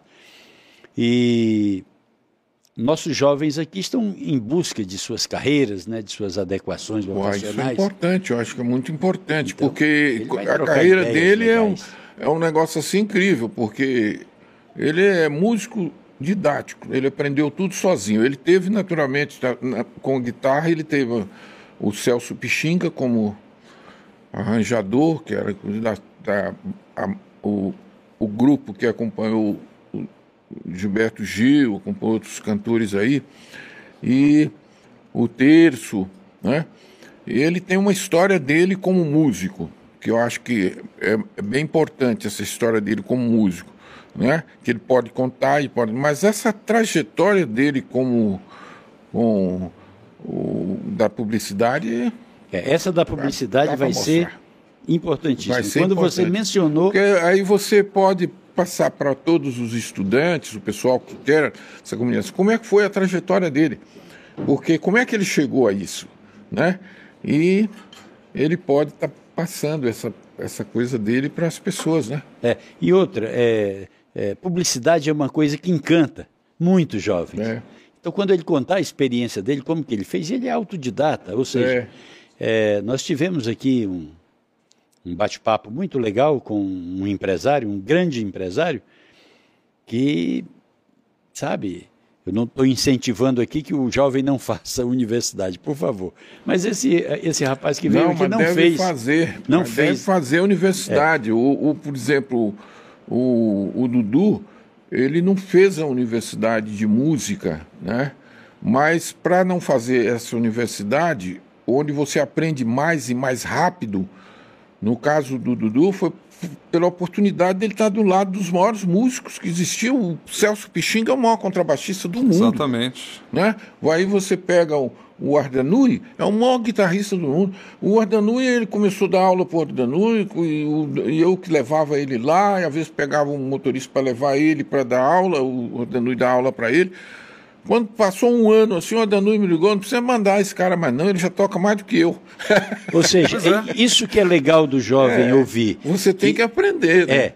É... Aqui existem, é que o pessoal pouco sabe, mas existe escola, escola de música aqui em São Paulo, é, que é pouco divulgado, que deviam divulgar mais, com os maiores músicos do Brasil. Você pega um Duda Neves, grande baterista, pega um Celso Pixinga, pega um Moza Mello, são os músicos maravilhosos que estão nessas faculdades de música. Claro. Né? Então o jovem precisa entender que, que o, o próprio universo ali, a, o mercado, o dia a dia, pode ensiná-lo muito. A universidade vem mais para é, registrar um diploma. Exatamente. E vamos, e vamos mas lembrar que são professores, é, né? Mas professores o, com carreira. O, né? o, grande aprendizado está no dia a dia, no, no fazer. É onde aprende mais. É a escola da vida, né? É a escola, é a da, escola vida, da, vida, porque é o seguinte, o cara que fica vai na escola e não, não, não, não procura a sua criatividade, achar o seu espaço, ele na verdade ele vai ficar um, um, uma coisa bitolada ou só técnica, né? Porque a, a, a, essa parte de técnica é o que você aprende. Agora, essa coisa do, do espiritual que está dentro de você, que você cria, é algo divino, né? Ele vem e se você permitir, se você não permitir também, você vai ficar só aquela técnica. Fazer isso não quer dizer nada, né? E a máxima da educação é isso, Eduardo. É, é, é você tirar o conhecimento do indivíduo. É. é por isso que a escola do pensar ela tem essa máxima.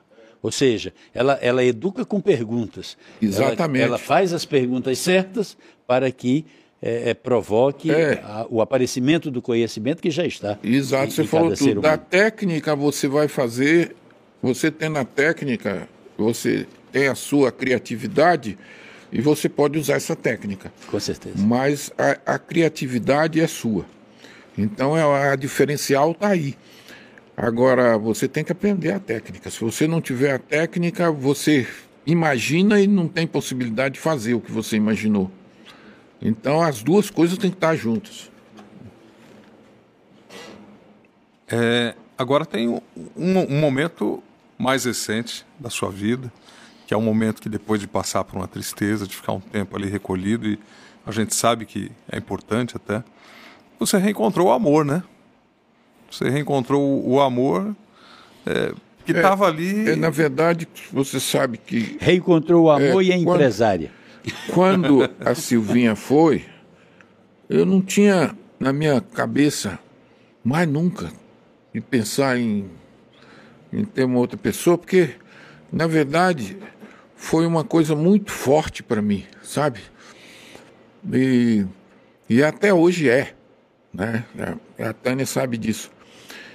Mas quando eu encontrei na Tânia, eu encontrei uma companheira, uma pessoa que, que a gente come, começamos, ela começamos a trabalhar juntos e de repente houve um envolvimento nosso e eu respeito muito o trabalho dela e o que ela está fazendo para mim é muito importante. E aí surgiu dentro da gente essa parte efetiva que realmente está é, tá sendo uma continuidade. Eu acredito que isso aí, eu falo até que eu acho que tem um, é o dedo da Silvinha. Você não vai ficar, não vai ficar sozinho. sozinho. aí, não, cara. Que eu conheço. Eu, eu, acho que se não fosse a Tânia, eu já teria ido embora daqui. Porque era.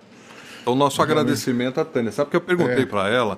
Ela tá ali. Eu falei assim, Tânia, advogada, empresária, uma pessoa super simpática. O primeiro contato que eu já tive com ela, eu já tive uma excelente impressão. Eu falei assim, você gostaria de sentar? Vai ter um momento que eu vou falar, né? Vou trazer o assunto.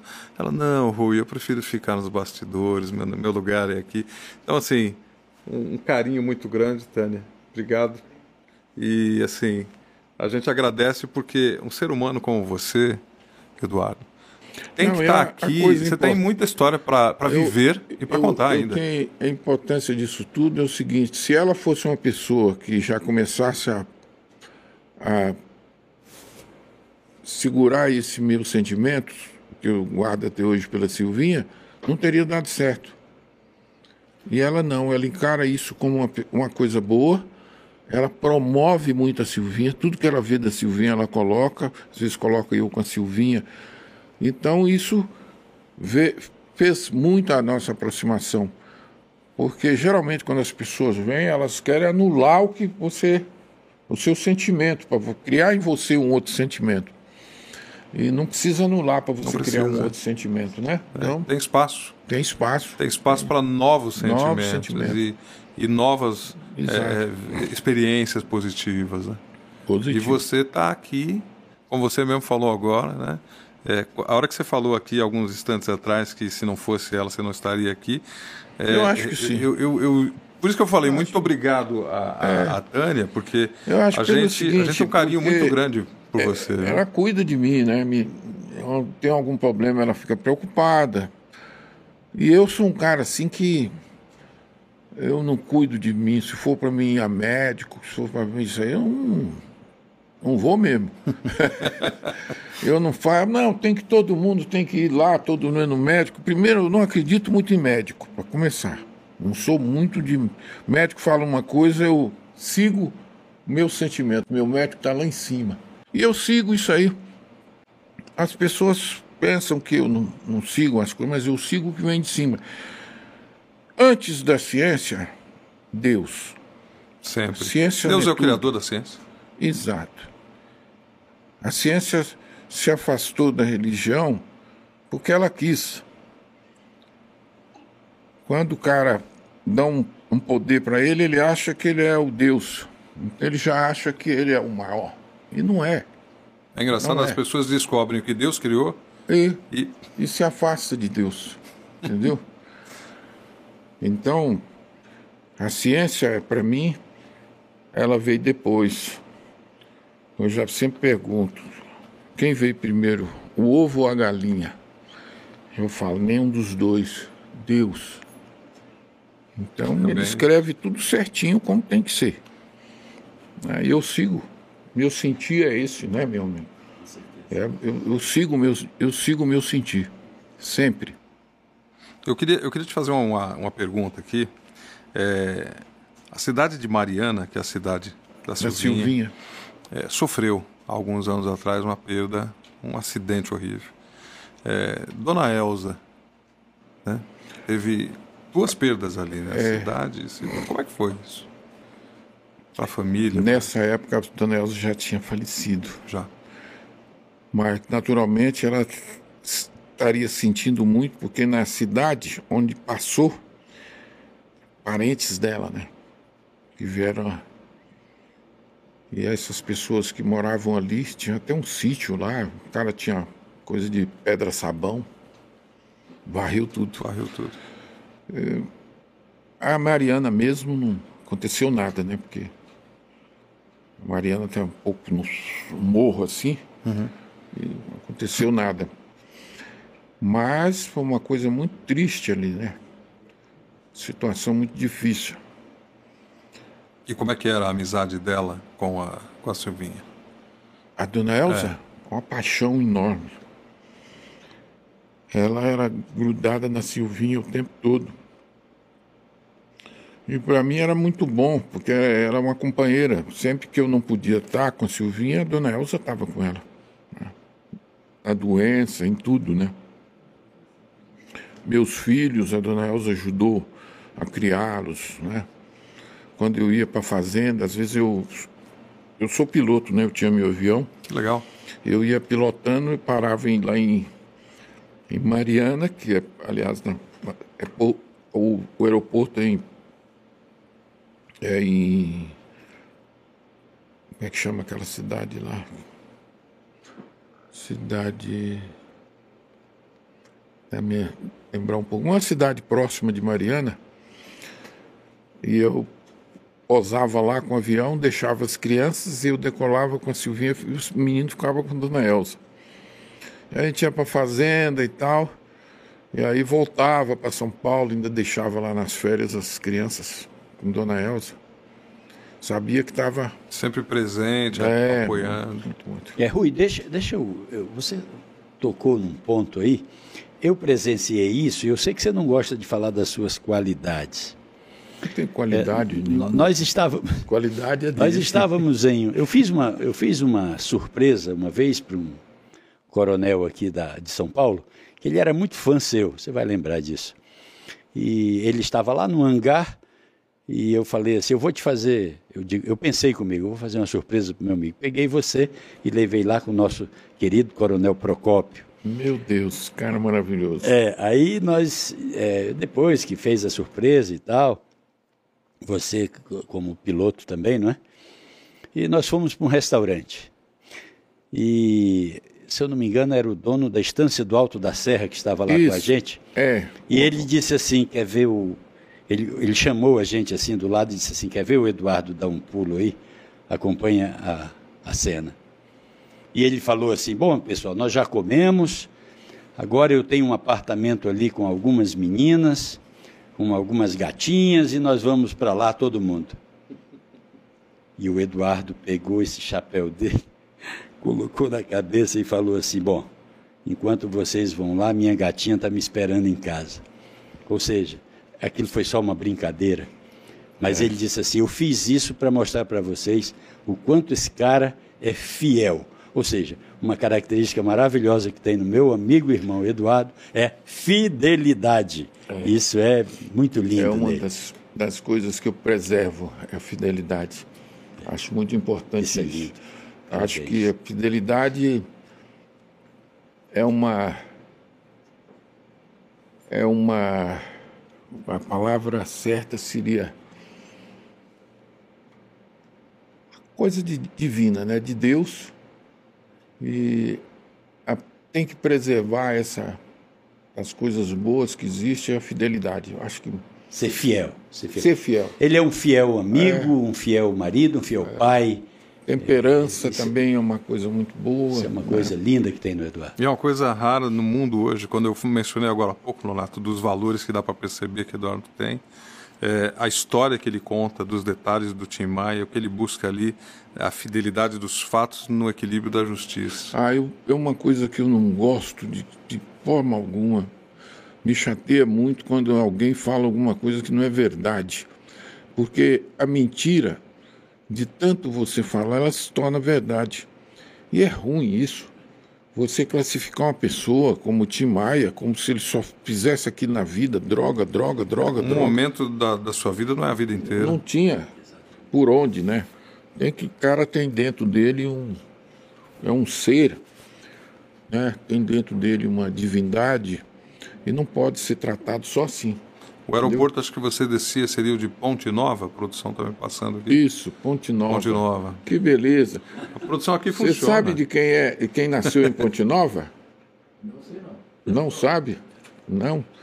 Procura ver aí um grande cantor, um dos melhores cantores que se inspirou em mim. E eu, é, que, é que eu estou muito ruim para guardar os nomes, sabe? Ele se inspirou em mim no, quando eu fui lá fazer um show. E ele conta isso para todo mundo. É um dos grandes cantores brasileiros.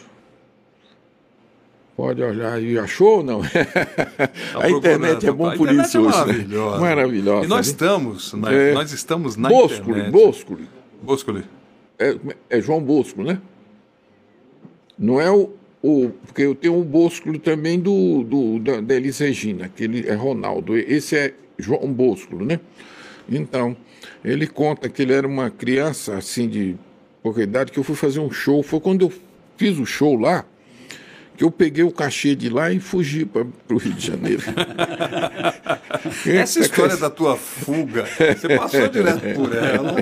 Eu deixei batido, mas não quer falar. Mas conta Mas conta pra A mim minha mãe como é que eu foi. fiquei numa segunda época. Eu fiquei numa segunda época e minha família foi toda para lá para Joaíma, para fazenda, e eu fiquei sozinho em casa.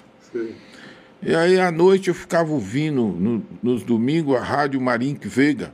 Hoje é dia de rock com o, o Isaac Zaltmar, o cara tinha um vozeirão.